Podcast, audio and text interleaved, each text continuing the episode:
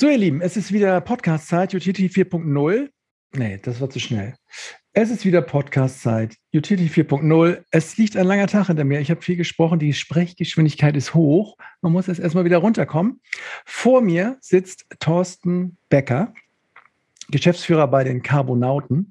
Schon mal ein äh, sehr cooler Superheldentitel. Erstmal Hallo, lieber Thorsten. Hallo, lieber Timo. Ja, komm, so kann. Schön da zu sein und beide lächeln, das ist doch schön. Genau. Und du fragst dich jetzt bestimmt, was passiert? Ähm, ich möchte dich, ich habe das eben gesagt, einfach noch mal ein bisschen besser kennenlernen, so als Person. Und frag dich einfach mal, wie war denn dein Tag heute? Was hast du gemacht? Äh, heftig. Also ich habe immer einen sehr kurzen Tag. Ähm, ja. Ich glaube, dass jeder, der über acht Stunden arbeitet, macht was falsch. Und ja ich, ich muss da auch nichts mehr beweisen, äh, aber das geht von 9 bis äh, 17 Uhr durch. Das mhm. ist ziemlich hart, kurze Pause. Ich hatte äh, mehrere tolle Erlebnisse, unter anderem einen, der im äh, Winschkau für uns arbeiten will. Der hat große Probleme dort im Obstanbau. Da gibt es äh, riesige Mengen an Kupfer, die gesprüht werden als ja. Äh, Pestizid. Da gibt es äh, unglaubliche Trockenheit mittlerweile. Die haben äh, seit Wochen keinen Regen. Das ist äh, so weit, dass die Fischfarmen dort schließen müssen, weil die trocken, Flüsse trocken sind. Wo ist das nochmal? Im, im Finchgau? Finchgau in Südtirol. Achso, da gibt es diese Finchgauer, diese, diese Brote, Genau, diese das ist ja sehr bekanntes Obstanbaugebiet ja. und mhm. das liegt eben tatsächlich viel von der kleinteiligen Landwirtschaft. Ja. Und da werden wir jetzt Versuche machen. Das ist überragend, mit unseren Biostimulantien eben genau da die Agrarchemie zu ersetzen und höhere Ernten zu, einzufahren, Wasserspeicherfähigkeit der Böden, mhm. ist ein, ein Thema. Und ähm, dann hatte ich noch ein zweites tolles äh, Meeting. Da kam ein äh, für uns ja schon eigentlich schon fast als Carbonaut tätiger Mann, der uns faszinierend findet und der hat seinen Freund, einen sehr einflussreichen ägyptischen Geschäftsmann, äh, der also überall rein involviert ist. Das ist mhm. eben in den äh, Ländern so, der in Deutschland lebt, exzellent Deutsch spricht und auch diese deutsche Kultur angenommen hat. Und äh, der sieht Riesenpotenziale äh, zum Beispiel in der Landwirtschaft in Ägypten. Der gibt es Verbindungen zum größten Stahlwerk des Nahen Ostens, des arabischen Raums. Ähm, das ist ein Cousin von ihm und da können wir, können wir mit unseren Anlagen äh, Energie liefern. Das ist natürlich ein Tropfen auf den heißen Stein, aber entscheidend ist, dass wir diese Fabriken mit CO2-Zertifikaten ausstatten können aus äh, regionalen Biomassen, die wir dann in die Landwirtschaft bringen können. Und das ist auch für ein Stahlwerk interessant, weil da sprechen wir bei einer größeren Anlage durchaus über 50, 60.000 CO2-Zertifikate pro Jahr, die die haben können. Und damit könnte der Stahl dort ein Stückchen grüner werden. Das ist mhm. schon eine ganz coole Sache. Also man merkt schon, ähm, ja. du bist so ein bisschen auch internationaler unterwegs und ja, ja. Äh, vielleicht für die Hörer, Hörer und Hörerinnen hier von dem Podcast. Es, es geht heute um, ähm, es geht um Hardware, es geht um Anlagen, es geht um Technik. Ähm, aber nochmal kurz zurück zu dir. Du bist jetzt wo in, in der Nähe von Ulm, hast du mir eben erzählt. Äh, sind die Carbonauten gelandet. Ist natürlich schön, wenn man immer diesen, dieses, die, weißt du, den Firmennamen schon so in diesen Personen ja. drin hat. Das ist irgendwie ganz cool. Ähm, kommst du aus der Ecke aus Ulm oder wo, wo kommst du weg? Ja, ich bin irgendwann mal hier hängen geblieben, hatte da eine, bin Industriedesigner, hatte eine Firma, ja. die haben sich mit äh, Produktentwicklung beschäftigt, 30 Leute angestellt und ja äh, bin hier nie weggekommen, das ist aber auch okay. Das ist eine ganz herbe, schöne Landschaft. Hier kann man konzentriert arbeiten und ein bisschen die Natur genießen. Ulm ist eine wunderschöne Stadt. Ja. Da gibt es für mich keinen Grund, irgendwo anders hinzuziehen. Das, das passt. Da recht in der Nähe. Und irgendwann bot sich an aus der äh, heimischen Wohnung. Ich habe ja dann die Firma äh, meine damalige Tätigkeit eingestellt und habe dann zu Hause angefangen und dann einfach äh, ja, gewachsen. Wir platzen ja. hier gerade aus allen Nähten. Und wo bist du groß geworden? An welcher Ecke da, da Ach, äh, privat über meinen Vater in Stuttgart und dann sind die irgendwann, der hat bei Zeiss gearbeitet äh, und dann nach Oberkochen hier, das ist in der Nähe, also das Zeiss Hauptwerk ist hier in der Nähe von Bingen. Mhm. Da bin ich dann irgendwann mal hängen geblieben. Also es gibt keinen guten Grund. Es hat sich aber als positiv bewährt, weil wir hier sehr viel Forschungslandschaft haben mit der Universität Hohenheim, Stuttgarter Universitäten, mhm. Universitäten und München. Wir sitzen da so in der Achse und werden auch unser Forschungsentwicklungszentrum dann in hoffentlich ein, zwei Jahren äh, in Richtung Ulm senden, umziehen und dann sind wir da direkt am ICE und dann gibt es auch keinen Grund mehr, äh, nicht bei Carbonauten zu arbeiten, weil das ja. ist so ein bisschen ein Thema, das natürlich äh, junge Wissenschaftler nicht gerne nach Gien kommen. Das ist, ja.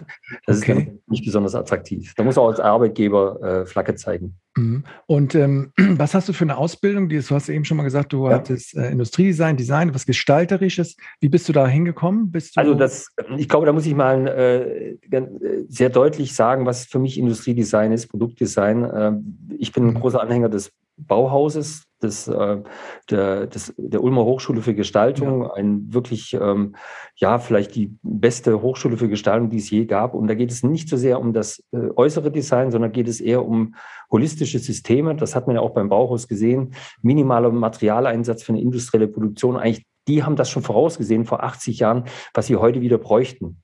Also Reduzierung, überlegen, wo, welche Materialien setze ich ein, was mache ich mit dem Produkt, wo kommt es her und wo geht es hin? Und das haben die sich schon damals überlegt. Und diese Lehre habe ich in Schwäbisch Gmünd an der Hochschule, das ist eine sehr kleine Hochschule, aber sehr feine, gehört vielleicht zu den besten der Welt, Echt? eben gelernt. Und äh, da ist natürlich die Ästhetik spielt auch mit einer Rolle. Aber letztendlich muss man res resümieren, das äh, nachhaltigste Produkt ist das, das nicht erzeugt wird. Und genau dieser Minim mit diesem mhm. Minimalismus, sei es in der Architektur, sei es in den Produkten, ähm, der muss wieder Einzug halten. Ja, wir müssen also alles ein Stück zurückfahren. Bist du auch so ein minimalistischer Typ, wenn ich dich jetzt besuche oder weil in deinem privaten Umfeld ja. so, bist du so ein ganz reduzierter Typ? Ja, meine Frau ist, äh, hat ein bisschen eine andere Kultur, da ist ein bisschen okay. das zuständig. Aber wir haben eine ganz gute, wir haben eine ganz gute Kombination. Nee, also ich gebe mal ein Beispiel. Ich sitze hier an einem Schreibtisch, den haben wir aus Bambus gebaut, aus Bambusplatten. Der ja. Obi ist äh, zehn Meter um die Ecke. Äh, und da haben wir die Dinge gekauft und bauen unsere Schreibtische selber. Und zwar als Muster für die weltweiten Produktionsstandorte. Also wir brauchen keinen Kunststoff. Wir haben hier Materialien, die wir dann auch im Recyclingfall selber eben äh, nutzen können als Grundlage für Kohlenstoff. Mhm. Und das sind so Sachen, äh, wo ich sage, das spart mir unheimlich Energie, das spart CO2 und äh, wir machen dann ein, schön, schönes Öl rein. Das sind so Kleinigkeiten, die uns eben ausmachen. Wir leben das sehr konsequent. Aber du kriegst bei uns immer einen guten Kaffee, einen Bio-Kaffee, du kriegst auch immer äh, was zu essen. Also wir sind da jetzt nicht, äh, wir, wir darben nicht, sondern wir überprüfen schon selber, was wir genau machen. Also unser Messestand, wenn du den siehst, den haben wir selbst gebaut aus Fichtenprofilen äh, oder Fichtenstangen. Und das sieht toll aus. Äh, der ist stapelbar und äh, da kann ich im, im VW Passat kann ich einen 20 Quadratmeter großen Messestand unterbringen. Das erspart okay. einen großen Transporter. Und das sind so die Kleinigkeiten, die uns einfach ausmachen. Wir mhm. schauen immer danach, dass wir selber nicht das CO2 emittieren, um es nachher wieder über unsere Anlagen zurückzuholen. Aber du warst ja nicht von Anfang an in dieser, in dieser, sag ich mal, Rohstoffecke, sondern du hast ja dann Produkte mit deinem Wissen, mit deinem Studium ja. dann irgendwie gestaltet. Was waren so die ersten, was hast du, was war dein erstes Produkt, was du gebaut hast? Oder, äh, ja, das war ein, ein, ein äh, Fahrzeug für die Luftfahrtindustrie. Das ist so ein Schlepper, der die Flugzeuge schleppt. Der war aus Kohlefaser. Das war ja. äh, einmalig. Ja. Das, äh, Fahrzeuge, die fahren, die schleppen die Flugzeuge praktisch von ihrem äh, Standort hin zur, zur Rollbahn. Ja, man kennt das. Die hängen so vorne an diesem Reifen dran. Genau. Mhm. genau, das war ein Ingenieur und der hatte eben diese Fasertechnologie vor 30 Jahren für sich entdeckt ja. und da war ich mit dabei. Das war das Erste. Ich habe dann aber auch Maschinen designt verschiedenste Produkte bis zum HiFi-Lautsprecher, der heute immer noch phänomenal gut klingt. Echt? Steht er bei dir noch irgendwo? Oder? Der steht noch da, ja. Das ist ein, von der Firma äh, Quad, die gibt es heute nicht mehr, war legendär. Das ist ein Dreiecks, äh, Dreiecks, äh, Dreiecksgehäuse-Profil, das hat keine stehenden Schwingungen, der klingt erstklassig nach wie vor. Und viele andere Dinge und äh, natürlich auch viel für Marken gearbeitet. Also ich kann das schon ganz gut. Ja, und okay. da habe ich einfach gelernt, äh, mhm. Technologie äh, kann auch etwas Hilfreiches sein. Und wenn man etwas bewirken will, dann muss man es groß machen. Das ist das, was ich bei allen Kunden gesehen habe. Okay, und also wir haben jetzt hier so einen waschechten Industriedesigner bester deutscher Prägung, sage ich mal, mit der ganzen Historie des Bauhauses vor uns. Und dann ähm, bist du diesen Weg ein bisschen gegangen. Ne? Du hast dann eben so eine Agentur gehabt, oder? Hast du auch genau, selbstständig gemacht? War, das Ecke? war prima, das war super. Ja. Und dann habe ich aber 2013 eigentlich ein einschneidendes Erlebnis gehabt ja. und Christoph Hiemer kennengelernt. Der hat, äh, kommt aus dem Biomasse-Energiebereich. Sein Vater war der Pionier bei Biomasse-Kraftwerken. Wie heißt der Mensch, den du ja, Christoph Hiemer. Ah, okay, der genau. Vater Hiemer war in den 70er Jahren wirklich Pionier. Und die haben zehn große Anlagen mit 80 Millionen D-Mark damals äh, selbst entwickelt, betrieben und eine halbe Million Tonnen Biomasse im Jahr bewegt. Ja. Und der Christoph hat dann so nach 20 Jahren ähm, äh, Erfahrung, unheimlich praktisches Wissen, mhm. hat er sich überlegt, es ist eigentlich zu schade, Biomasse zu verbrennen, sondern er wollte Kohlenstoffe erzeugen. Und da hat er sich äh, verschiedene Systeme angeschaut und kam dann auf ein sogenanntes Batch-Retorten. Das sind also einzelne Töpfe, die in Öfen eingebracht werden und äh, hat das dann in Ülitz bei Schwerin aufgebaut, war dort geschäftsführende Gesellschafter der Climate Carbon und fand das eigentlich eine ganz gute Idee. Die ist aber verhunzt worden durch den Anlagenbauer. Der war Hauptgesellschaft, der hat das dann riesengroß gemacht und äußerst ineffizient. Und ich hatte in der Zwischenzeit, als er mir dieses Thema Kohlenstoff äh, das erste Mal nahegebracht hat, ähm, habe ich mir überlegt, Mensch, mit Kohlenstoff kann man wahrscheinlich viel mehr machen als jetzt nur eine Grillkohle. Ne? Das ist auch etwas Ökologisches, wenn man es hier in Deutschland macht und eben dann dadurch die Grillkohlen aus Südamerika, aus Afrika und aus Osteuropa, aus den Urwäldern oftmals vermeidet. Da muss man sich überlegen, wir haben in Deutschland allein 250 Tonnen, 1000 Tonnen jedes Jahr. Davon kamen aber nur 50.000 aus Deutschland. Der Rest kommt tatsächlich aus irgendwoher mit einer mafiösen Struktur. Das ist also wirklich nicht schön. Und äh, ich habe aber gesagt, dass der Kohlenstoff als im Periodensystem Nummer 14 mhm.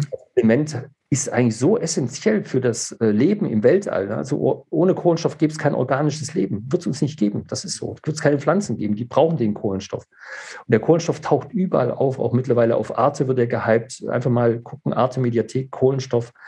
Also was das für ein Wundermaterial ist, das ist enorm. Und das habe ich einfach. Hat er in dir geweckt so ein bisschen oder hat der, der dein, dein Auge mal so drauf? Oder ähm, ja. hat es eben für dich mal geöffnet, diesen, diesen Kosmos. Genau, genau. Ich habe mir überlegt, was kann man denn noch mit dem Material machen? Dann kam ich eben auf die ersten Ideen, aber das kannst du auch später nochmal fragen. Und ja. das war dann so der Anlass, nachdem Christoph die Anlage ja dann auch nicht glücklich war und ich habe auch gesagt, so, was mache ich eigentlich in meinem Leben noch? Und dann hat er so mit 50 dann so das ja. Krise. Ja. Und man möchte eigentlich gar nicht, es geht nicht mehr ums Geld, sondern ich habe dann auch schon längere Zeit verstanden, dass der Plan, dass, dass die Menschheit vor die Wand fährt, nicht der mhm. Planet, der wird uns überstehen, aber der, die Menschheit und alle Warnungen zum Trotz der Wissenschaft macht die Wirtschaft halt so weiter. Und dann habe ich zu Christoph gesagt, komm, lass uns das Ding groß machen. Das ist genial.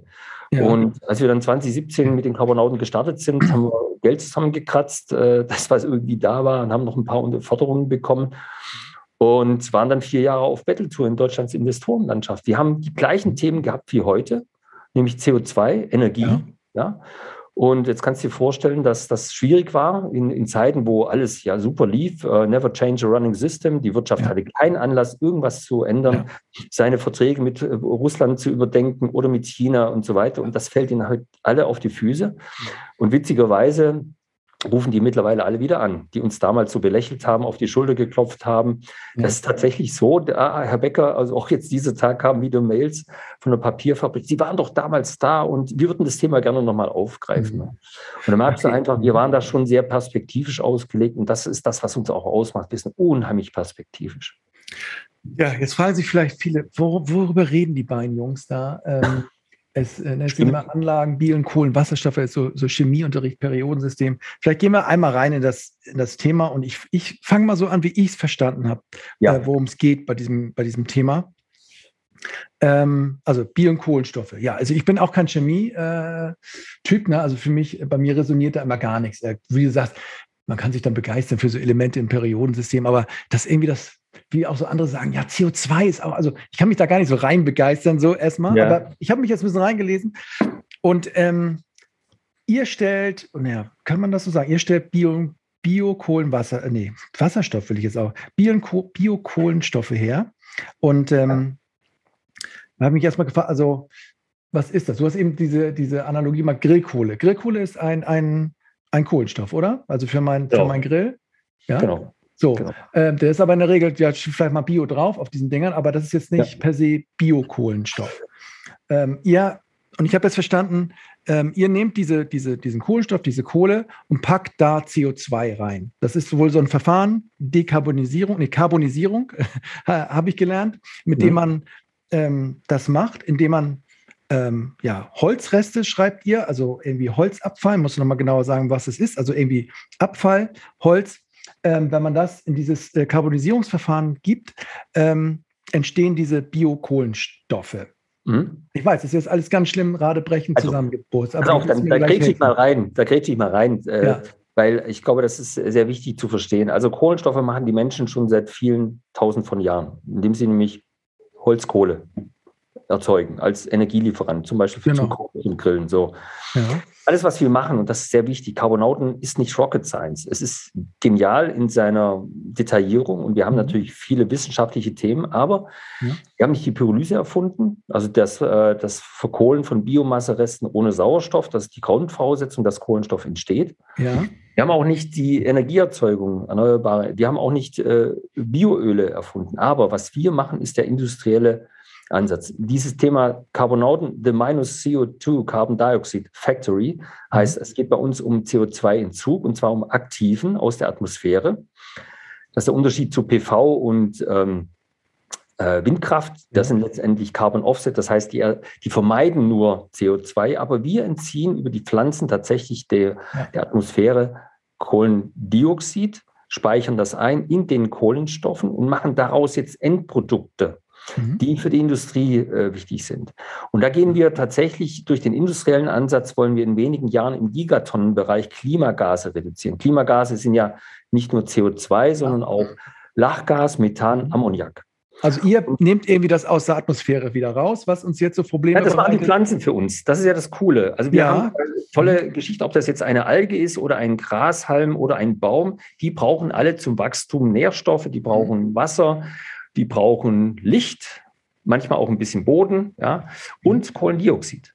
Ja. Und zwar ist das, wenn man sich so erinnert an die ähm, Biologie, äh, Photosynthese, da braucht der, die Pflanze nimmt eben den Kohlendioxid, Kohlendioxid quasi über die Blattspalten auf, behält das Kohlenstoffatom und gibt das O2, also CO2, ja, das O2 gibt es uns ab zum Atmen. Okay. Also die Pflanzen äh, produzieren da Sauerstoff und das machen die, indem die den Kohlendioxid aufspalten. Genau, deswegen sagt man ja auch, Holz diese Dinger nicht ab, diese Regenwälder, das ist alles wichtig. Genau. Ähm, und da ist mein erstes Ding nämlich ge gewesen, wo, ja. wo, ihr macht ja aus sozusagen auch aus, aus Holzabfällen, macht ja. den, aber ich denke immer, hört doch mal auf, Abfall zu machen aus Holz. Lass das doch einfach alles stehen. Dann bauen die ja, das, das, ein und wunderbar. Ja, natürlich. Dann haben wir natürlich, äh, wir, ist, ja nicht nur, ist ja nicht nur der Wald. Also der Wald ist ja jetzt mal ein diskutiertes Thema und ich bin auch Freund, dass man sagt, man äh, rodet jetzt nicht mehr die Wälder ab, nur dass wir eben hier ein billiges Papier haben, weil vieles geht natürlich in die Spanplatte aus ja. unserem Wald. Ich finde auch nicht, dass eine hundertjährige Fichte in die Spanplatte gehört oder in, die, in, in, in das Toilettenpapier. Ja. Ne? Die Zellstoffindustrie brauchen das natürlich. Man muss es eben nachhaltig machen. Auf der anderen Seite ist natürlich ein Waldbesitzer auch erpicht, seinen Wald umzubauen. Dazu braucht er Geld. Deshalb muss, er, muss man ihm auch ermöglichen, nachhaltig Waldwirtschaft zu betreiben und ihm gute mhm. Preise zu bezahlen für das Holz, mhm. aus dem ich dann zum Beispiel auch ein zehnstöckiges äh, Gebäude machen kann. Auf der einen Seite verflucht man die Bauindustrie und sagt, Beton ist natürlich einer der großen Klimaemittenten. Auf der anderen Seite darf man kein Holz mehr aus dem Wald holen. Dann holen wir es aus Kanada. Toll ne, in Containern über den Teich gefahren. Was ist das für, also das ist ja. in sich nicht äh, sinnvoll und nicht logisch. Und da ist die Politik manchmal auf dem wortwörtlichen Holzweg. Ich bin nicht dagegen. Äh, wir brauchen Feuchtigkeit im Wald. Wir brauchen abgestorbene Bäume, die Schatten spenden. Äh, was man eben sieht, ist auch an den gerodeten Waldflächen, da wächst, wenn man die versucht aufzuforsten, 80 Prozent der Setzlinge wachsen nicht mehr mhm. an, weil die Temperatur auf solchen gerodeten Flächen um 10 Grad höher ist und das eben das Wasser austreibt. Es sei denn, man packt die Bäumchen in äh, Bodensubstrate von uns, weil die sehr stark wasserspeichernd sind, äh, den Verbiss äh, vermeiden durch Rotwild und wir eben auch über unsere Destillate auch ähm, das Wachstum sehr stark fördern. Das sind Photosynthese fördernde Destillate, ganz, ganz einfach. Mhm. Und dann hat man die große Chance, eben auch den Wald relativ schnell umzubauen. Das funktioniert tatsächlich. Da, okay. Das ist auch nicht esoterisch, das funktioniert. Aber lass noch mal, also ja ich sage natürlich, lass es grundsätzlich ein bisschen mehr stehen, ist nicht schlecht, mhm. aber du sagst, gut, es wird immer ähm, ja, Anwendungsfälle geben, auch um den Beton zu verdrängen, kann man gut mit Holz bauen. Also wird es immer irgendwie da auch Abfälle geben, oder? Da baut, da also, fängt es doch an, eure Kette. Also oder? wir haben ja, wir haben ja in Deutschland alleine äh, Käferholz, äh, Schadholz, ja. äh, das Zeug ist ja liegt ist ja im, im, Wald rum, das ist viel, 160 Millionen Tonnen. Also da ja. können, wir, können wir nur einen Bruchteil. Und da kann, lässt man die Hälfte im Wald und die Hälfte nutzt man äh, nicht energetisch. Ich bin gegen äh, Pellets. Also für Aha, mich sind Pellets, äh, na, weil das einfach, man braucht sehr viel Energie, um ein äh, also äh, zum einen ist es eine natürliche Ressource, äh, mhm. dann braucht man sehr viel Energie, um die Pellets herzustellen. Das sind große Pressen, die brauchen ja. unglaublich viel Energie. Und dann haben wir natürlich eine Feinstaubentwicklung. Mhm. Es ist also, es ist vielleicht die bessere Alternative zum russischen Erdgas. Ja. aber es ist nicht wirklich gut. Das ist so. Okay. Wenn wir in Stuttgart über den äh, Feinstaub im Stuttgarter Kessel sprechen, dann liegt das eben nicht an den Fahrzeugen, sondern an den 5.000 bis 6.000 äh, Pelletsöfen. Ist das echt so? Ist das, äh, ja? Ja, ja, das ist okay. so. Hm. Also da entstehen unglaubliche Emissionen und wir gleichzeitig, wir haben eine total, also unsere Produktion ist quasi nicht emissionsfrei, mhm. sondern CO2-neutral. Wir haben keine Stäube und da haben wir enorme Auflagen in Deutschland. So und deshalb müssen wir ganz wichtig, wir können sehr viele Stoffe in Deutschland verarbeiten, aber viel interessanter ist das Ausland. Dort haben wir gigantische Mengen an Kokosschalen, die werden heute einfach verbrannt oder verrotten. Wir haben aus industriellen Produktionen, wir haben gigantische Mengen an Bambus, an schnell wachsenden Umtriebsplantagen. Also Deutschland ist für uns eher der Pilot das wahre Glück der Carbonauten liegt im Ausland, okay. weil auch dort die Hürden viel geringer sind. Hier, hier haben wir enorme Hürden in den, äh, Hürden in den Zulassungen. Ja. Es ist alles nichts, äh, nochmal, nicht bei uns äh, esoterisch, sondern es ist wissenschaftlich bewiesen. Da gibt es viele, viele Dinge. Mhm. Ich bin jetzt nicht gegen Deutschland, aber es ist schon wirklich anspruchsvoll. Allein die Anlage, die Pilotanlage, die Carbonauten Minus CO2 Factory 001 in Eberswalde, hat jetzt zwei Jahre gedauert, ja, Genehmigung und so weiter. Und gleichzeitig wissen wir, dass wir CO2 entziehen müssen. Also das ist so eine, bei der Politik, bei den Behörden, aber auch bei der Wirtschaft diese kognitive Dissonanz, nenne ich es mal. Das äh, klingt jetzt ein bisschen äh, sperrig, aber es ist letztendlich die verzerrte Wahrnehmung zwischen Wirklichkeit und Wahrnehmung. Ja, wir wissen, wir müssen etwas jetzt tun, eigentlich gestern, und gleichzeitig gibt es Auflagen. Gleichzeitig gibt es eine Behörde, die um 16 Uhr zumacht. Gleichzeitig sagt der Investor, ja, wachs mal schön, dann gieße ich dich. Ja. Das heißt also, diese, diese deutsche äh, ja. Aussichten von Problemen, dass man auch jetzt wieder in der Ukraine-Krise sieht, ne? dieses Zögerliche, das ist in den USA, das ist überall im Ausland deutlich äh, mehr Potenzial. Es macht also hier nicht wirklich viel Spaß. Aber wenn man es hier geschafft hat, schafft man es auch im Ausland. Aber das denke ich mir auch. Also auch so, so Sofortmaßnahmen, die Ämter haben 24-7 auf, Bebauungspläne sind aufgehoben, zwei Prozent Flächen ja. sind, so, das, ja. das kann man alles mal so, da würde ich auch mal so ein paar Dekrete raushauen, wie der Trump. Das unterschreibe ich jetzt ja. hier. Die müssen, ja. keine Ahnung. Aber okay, jetzt, ich bin noch mal bei der Anlage. Es gibt genug Doch. von dem Stoff weltweit so. Und jetzt kommt ja. das in, in welcher Form auch immer, kommt das jetzt auf euren Hof? Kann man das so transportieren? Da kommen große Laster mit Kokosschalen, ja? Genau. meiner, meiner Imagination. Und was passiert dann? Dann schüttet er das wo rein? Wo er schüttet das dann hin und wenn das einigermaßen trocken ist, müssen wir nichts mehr machen.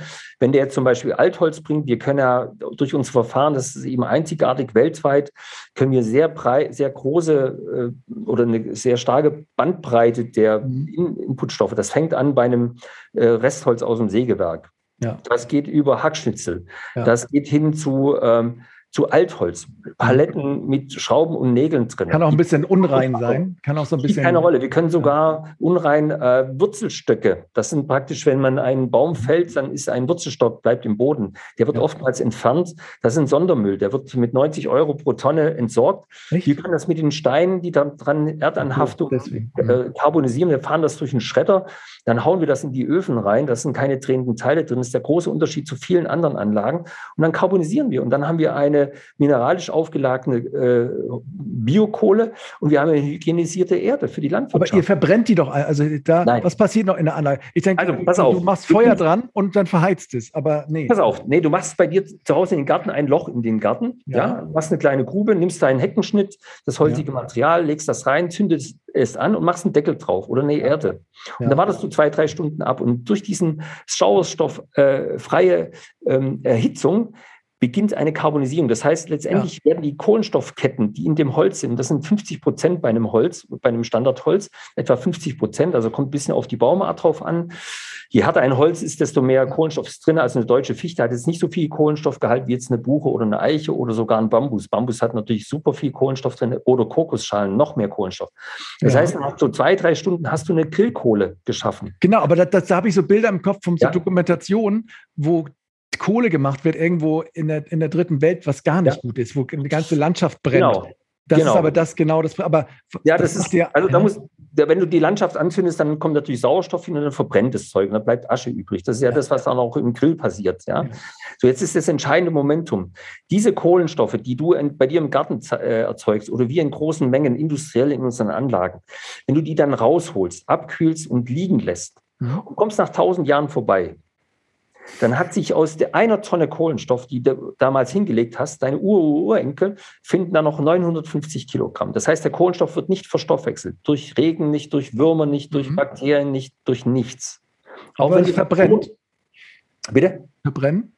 Na, ja, ja, genau. So. Auch im Boden. Auch im Boden ja. passiert gar nichts, außer dass an der Stelle nach kurzer Zeit enormes Pflanzenwachstum einsetzt. Ja. Und im Wasser ist es sowieso unschädlich. Wenn das die, die Fische fressen, dann haben die sogar noch eine Verbesserung ihres Magen-Darm-Klimas. Erst wenn du es thermisch verwertest, also tatsächlich verbrennst, ja. in einem Stahlwerk, in einem, bei dir im Grill, dann kommt jetzt durch die thermische Reaktion, holt sich jedes Kohlenstoffatom ja, bei Luftsauerstoffatome und wird ja. zum CO2. Ja. Und okay. jetzt ist das einfach mal von der Menge. Eine Tonne Kohlenstoff bei 100 Prozent Kohlenstoffgehalt, was jetzt in der Realität nicht existiert, aber da liegen, sprechen wir über so 70 bis 90 Prozent mhm. Kohlenstoffgehalt. Mhm. Aber rein physikalisch wäre eine Tonne reiner Kohlenstoff ein Äquivalent von CO2 von 3,67 mhm. Tonnen. Das heißt, eine mhm. Tonne molare Masse Kohlenstoff holt sich 2,67 Tonnen äh, molare Masse Luftsauerstoff hinzu, verbindet sich und wird dann mhm. zu einem CO2-Gewicht von 3,67 Tonnen. Und da wir das nicht verbrennen, sondern liegen lassen oder in Produkten verarbeiten, haben wir in jedem landwirtschaftlichen Produkt, in jedem Kunststoffprodukt, in jedem Bauprodukt, das wir mit Kohlenstoff erzeugen, eine CO2-Senke. Solange das heißt, ja. Das heißt, ich könnte als mal doofes Bild, aber ich könnte auch den ganzen Amazonas-Regenwald in Kohle verwandeln, das liegen lassen, wäre schon mal cool, wäre schon mal weg. Dann wächst das genau. nach, dann mache ich das wieder. Ich könnte das da auch aufführen, theoretisch, und sagen, dann ist es wenigstens gebunden Richtig. und so. Jetzt ist das Wichtige, es ist ein aktiver Entzug. Das heißt, die Pflanzen haben ja den Kohlenstoff ja. entzogen der Atmosphäre ja. und ich speichere den ein. Jetzt könnte ich den, wie du sagst, einfach in eine Höhle packen, ja. großes Loch machen, den Kohlenstoff da rein und dann Zertifikate generieren. Die kann ich mir äh, handeln und dann hätte ich da ein schönes Einkommen. Mhm. Jetzt ist das aber so, dass wir natürlich Kohlenstoff selber nicht als Produkt sehen. Da kannst du, da gibt es ja diese Therapreta-Böden und so weiter. Ja, und das ist so ein Dünger, ne? Eben, und das ist der Unterschied zu vielen anderen. Wir machen keinen Kohlenstoff oder verkaufen den, sondern wir nehmen den Kohlenstoff und prozessieren ihn in industrielle Vorprodukte, wie zum Beispiel Kunststoffgranulate, wie zum Beispiel Landschafts- äh, landwirtschaftliche Produkte wie Bodenhilfsstoffe. Mhm. Und das Schöne bei unserer Anlage ist, dass ähm, wir neben den, der Kohlenstoffspeicherung auch Energie erzeugen. Das klingt jetzt ziemlich verrückt. Bei uns im Prozess ist das so, wenn du äh, Biomasse erhitzt auf 200 Grad, mhm. dann entsteht ein sogenanntes Synthesegas. Das ist ein Schwachgas mit 10% Wasserstoffgehalt und 30% Methan mhm. und Dioxid, Also es ist jetzt nicht besonders energiereich im Vergleich zu Erdgas, aber es ist ein natürliches Gas. Mhm. Das kannte man früher mal von Holzvergasermotoren. Da fuhren Autos mhm. rum, da waren hinten Holzscheite drin und die wurden sauerstoffarm erhitzt und dann hat sich die Synthesegas ergeben. Damit konnte man einen Motor antreiben. Das war tatsächlich so. Also eigentlich ein Öko, ein Biomotor war das. So, und dieses Synthesegas nutzen wir jetzt wiederum zur Beheizung unserer Systeme, unserer Öfen. Und da wir aber nur fünf Prozent des Gases brauchen, das uns die Biomasse zur Verfügung stellt, können, und wir haben nur 5% Abwärmeverluste, können wir 90% dieses Gases zum Beispiel Dampf erzeugen. Wir können das in eine Fabrik liefern. Wir können das in ein Fernwärmenetz liefern. Aber warum braucht ihr nur so wenig? Ihr könnt doch die ganze, das ganze Gas nehmen und damit. Ja, das, das brauche ich nicht. Also für die Karbonisierung brauche ich eben nur 5% rein energetisch. Ja. Okay. Wir haben jetzt mal von der Energiebilanz etwa 60 Prozent äh, der Energie steckt nachher in den Kohlenstoffen, 90 Prozent, äh, 30 Prozent in dem Synthesegas. Ja. 5% in einem hochinteressanten Produkt, dem Pyrolyseöl, und etwa 5% Abwärmeverlust. Also ihr, ja. also ihr haut euer Ding in so einen Ofen, macht 200 Grad ja. an. Wie kriegt man ja quasi noch mit meinem Herd, kriege ich das ja noch hin. Genau. Ähm, und dann, kommen, ähm, dann kommt dieses ja. Öl raus, dann kommt dieses Gas raus. Erstmal nur das Gas. Das Öl kommt noch nicht raus. Erstmal okay. das Gas. Das Gas und diese ja, was, was, was ist der Rest so. dann von dem Holz dann? Ja, pass auf. So, ja. äh, dann beginnt also diese, diese Synthesegaszeit. Ja. So, und dieses Synthesegas bringe ich jetzt in einen Brenner. Das heißt, Sie fahren unsere Anlage mit 40 Litern äh, Pyrolyseöl oder einem Sonnenblumenöl vom Recyclinghof mhm. oder Frittieröl, irgendein organisches Öl fahren wir an. Dann erzeugen wir die 200 Grad in einem, sind, also die Anlagen bestehen immer aus zwei Öfen. Mhm. Äh, das sind sogenannte Retorten drin. Das sind große Stahlbehälter, runde Kessel letztendlich. Mhm. Die haben so sechs Meter, äh, sechs Kubik Kubikmeter Inhalt, 2,50 Meter hoch, äh, anderthalb Meter, zwei Meter Durchmesser. Mhm. Die stecken in diesen Öfen und die werden mit Biomasse befüllt. Und jetzt mhm. wird die Anlage angefahren. Ich erzeuge in einem dieser Kessel, in einem dieser Retorten nennen wir das, mhm. ähm, die 200 Grad das Synthesegas entsteht. Wir ziehen das ab durch mhm. einen Unterdruck, durch einen Ventilator, ein ganz einfach drehender Ventilator. Das ist immer wichtig. Wir sind, unser Magenkern ist Einfachheit. Alles, was ja. wir machen, ist einfach, also auch technologisch.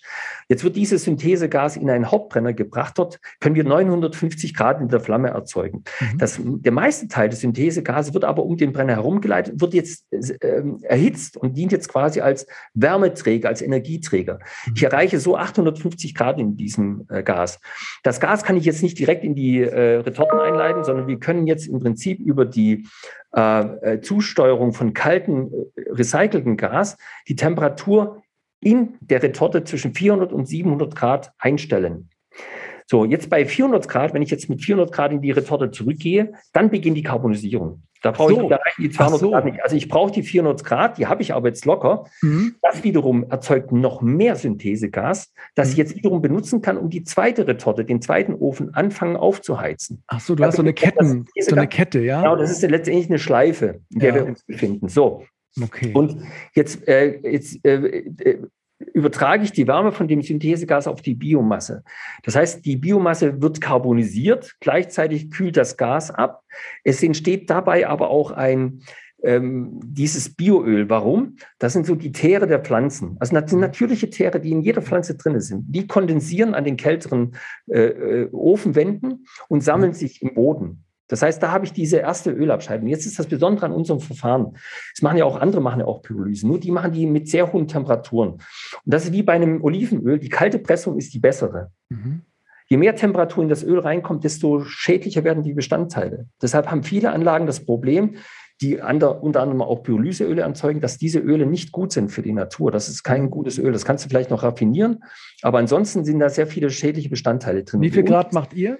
Das Öl? Wir, machen, wir fangen an bei 400 Grad bis 500 Grad. Und andere? Und warten, die müssen zwangsweise 600 Grad fahren. Bis so, 650, teilweise 700 Grad. Mhm. Das, liegt, das ist ein anderer Prozess. Die haben so Drehrohröfen, die müssen okay. ganz definierte Holzmassen verwenden, das, was die Kohle sehr teuer macht, weil jeden Euro, den du äh, in die Aufbereitung dieser Biomassen reinsteckst, der kommt durch den Massenverlust von Faktor drei Bio Teile Biomasse zu einem Teil Kohlenstoff, der kommt dann eben dreifach hinten auf die Kohle drauf. Und deshalb sind die Biokohlenstoffe, setzen sich nicht durch, weil die viel zu teuer sind. Und die zentrale Botschaft an der Stelle, das hatte ich eingangs vergessen, dass das Allerwichtigste, unsere zentrale Botschaft ist nicht CO2 zu äh, entziehen, sondern wir wollen Bio billig machen.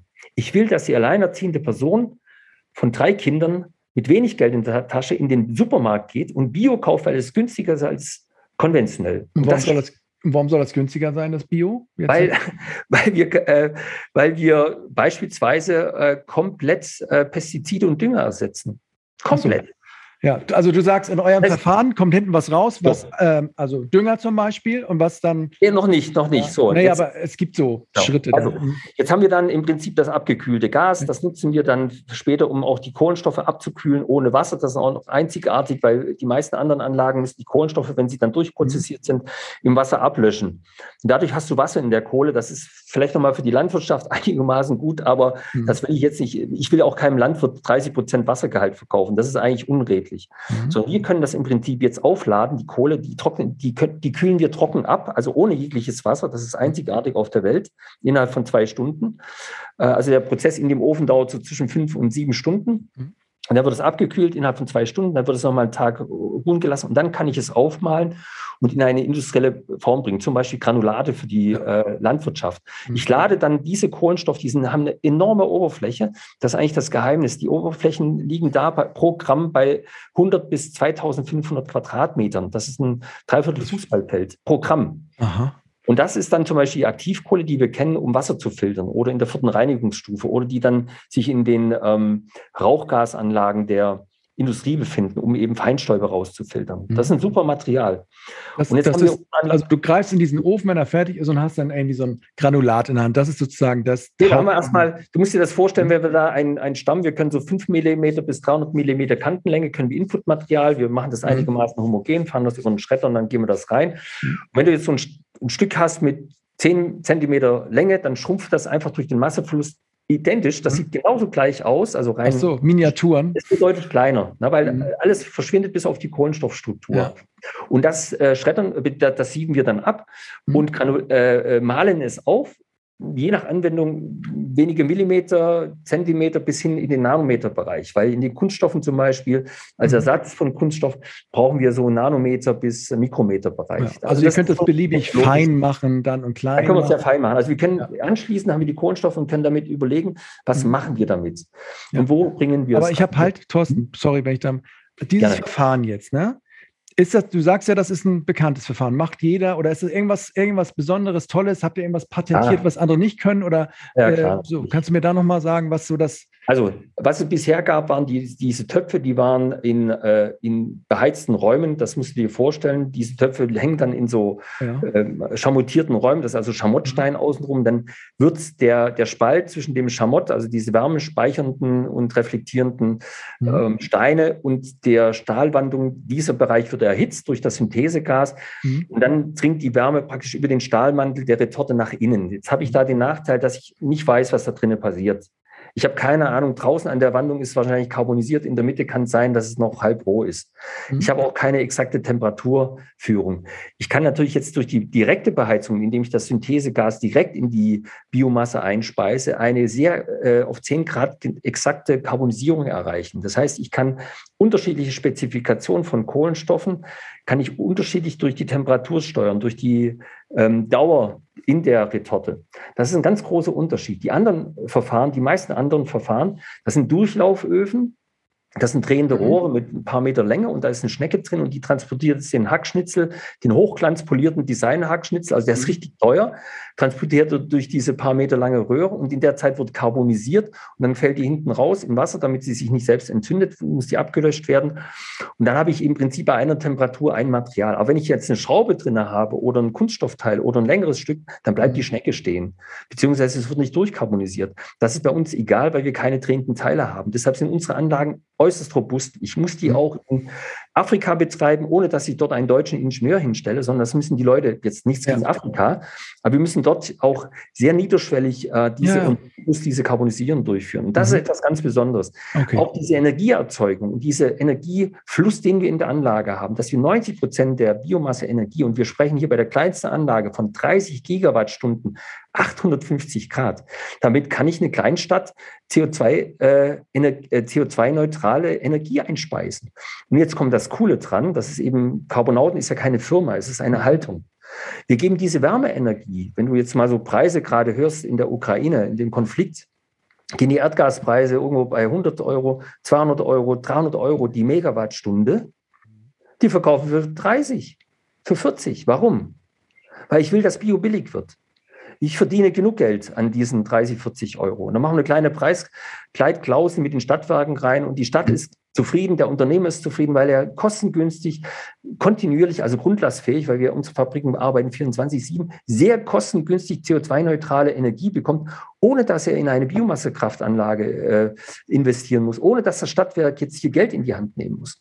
Und das ist eben das Phänomenale an unserem System. Wir kommen Energie aus und können damit eine Kleinstadt beheizen oder wir können den Dampf für eine Papierfabrik erzeugen. Was ist denn eine Kleinstadt für dich und wie groß ist so eine Anlage da? 3000, 3000 äh, die Anlage, die braucht eine Halle von 1000 Quadratmeter, da haben wir 500 Quadratmeter für drei Module. Das sind eben mhm. dann sechs Öfen, die wir immer mit verschiedenen Stoffströmen beheizen. Da kann in einem Ofen können wir den, das Energieholz aus dem Wald, wir können Altholz, in dem anderen, im dritten kann man Siebüberlauf aus der Kompostierung verkohlen. Das heißt, wir können in jedem Ofen chargengenau unterschiedliche Kohlenstoffe erzeugen, genau zu den Spezifikationen, wie wir es brauchen.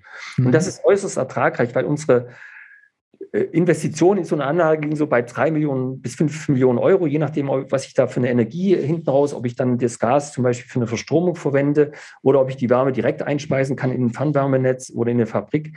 Und damit kann ich so, ja, ich sage jetzt mal zwischen 2.000 und 3.000 Häuser äh, beheizen. Das ja. ist schon Kleinstadt. Also da, da sind ja, mhm. da leben ja dann mehrere Leute drin. Das sind dann schon so 10.000 10 äh, Menschen, die dann CO2-neutral zu einem total niedrigen Preis äh, beheizt werden. Und ich will eben, dass diese alleinerziehende Person die Möglichkeit hat, nicht ihr Geld in die Energie zu stecken, sondern eben CO2-neutrale Bioenergie zu erzeugen, zu, äh, zu beziehen zu einem niedrigen Preis. Und das ist eben das, das entscheidende okay. Momentum. Das heißt, wenn du jetzt Stadtwerke mal ansprichst, ich bin ja auch, komme aus der Stadtwerke-Ecke mhm. Und die jetzt da äh, über diese Gaspreise ähm, ja, damit konfrontiert sind, die müssten, könnten jetzt einfach sagen, hier, Thorsten, stell mir doch so ein Ding dahin oder zwei ja. oder drei von deinen Fabriken, dann bin ich schon mal die Hälfte des Problems los. Keine Ahnung. Genau. Also der, so. Und ähm, jetzt die Frage, warum machen die das nicht oder was sind da für Hürden? Oder ist das, was ist da? Die, du, du, kennst ja die Stadtwerke, die, die, ja. die, die, kaufen ja Windkraftanlagen, die kaufen PV, das gehört ja. an. Wir verkaufen die Technologie nicht. Wir sind kein, kein mhm. Maschinenlieferant, da müssen wir Garantien. Äh, warum okay. sollten wir das tun? Das was macht ihr? Was verkauft ihr oder was? Wir stellen eine Fabrik hin und wir verkaufen die Kohlenstoffprodukte. Ich habe nur Interesse an den Kohlenstoffprodukten, an dem Öl und die Energie, die gebe ich gerne ab. Das ist für uns ein Nebenprodukt. Ach uns so. kostet die Energie nichts. Ne? Also du sagst das heißt, einfach, gib mir eine Fläche dann, genau, und, du, und du kriegst Energie. Genau, ich kaufe die Fläche auch. Ich will nichts geschenkt haben. Überhaupt mhm. nichts. Mhm. Ich will den Anschluss an das Fernwärmenetz haben, an die Fabrik. Ja. Oder wenn das jetzt eben nicht möglich ist, kann man natürlich aus dem Gas, können wir über den Motor auch verstromen. Das sind dann auch so ungefähr 12 Gigawattstunden und zwar grundlastfähig. Das ist ein mhm. großer Unterschied zu PV oder ja. Windkraft. Ja. Da kann, da, wenn du je nachdem äh, Standort, aber ich glaube, so Windkraftanlagen haben eine Effizienz von 17 Prozent. Ne? Das, letztes Jahr war, glaube ich, ein schlechtes Windkraftjahr. Mhm. Entweder zu viel Wind oder zu wenig. Dann bleiben die Dinger, werden die Dinge äh, gebremst oder laufen überhaupt nicht. Ja.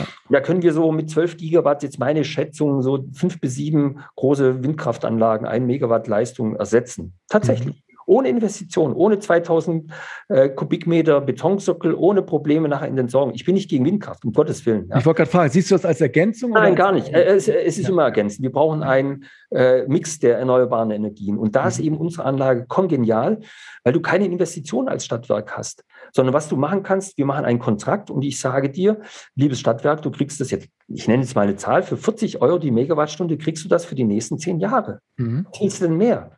Eine kleine Preisklausel, wenn die Biomasse jetzt extrem teuer, dann kostet es halt nachher 42 oder 45 Euro. Oder geht auch mal runter auf 35. Wir sind mhm. nicht gierig. Wir haben ja dieses Thema Bio wird billig. Mhm. Und das geht nur, wenn ich auch in dem, in dem Inputmaterial, in dem gesamten Prozess auch meine Kosten so runterfahre, ohne dass ich jetzt übergriffig werde. Und das ist etwas, was die Stadtwerke lernen müssen, dass sie uns nicht kaufen können. Wenn wir eine. Ist das ein äh, Problem, dass sie das, sie würden es gerne für ja, sich kaufen? Die wollen, die wollen Beteiligungen und das machen wir nicht. Warum? Mhm. Wenn wir jetzt 20 Standorte in Deutschland haben, haben wir 20 Gesellschafter drin und jeder äh, will da was anderes. Nein, warum denn? Wir stellen eine Windkraftanlage hin und die, das Stadtwerk nimmt uns die Energie ab. Das ist doch auch, mhm. ist auch heute machbar. Du kannst es ja. über das Contracting machen. Und was eben die, äh, ein wichtiges Argument ist, wir nutzen lokale Stoffströme.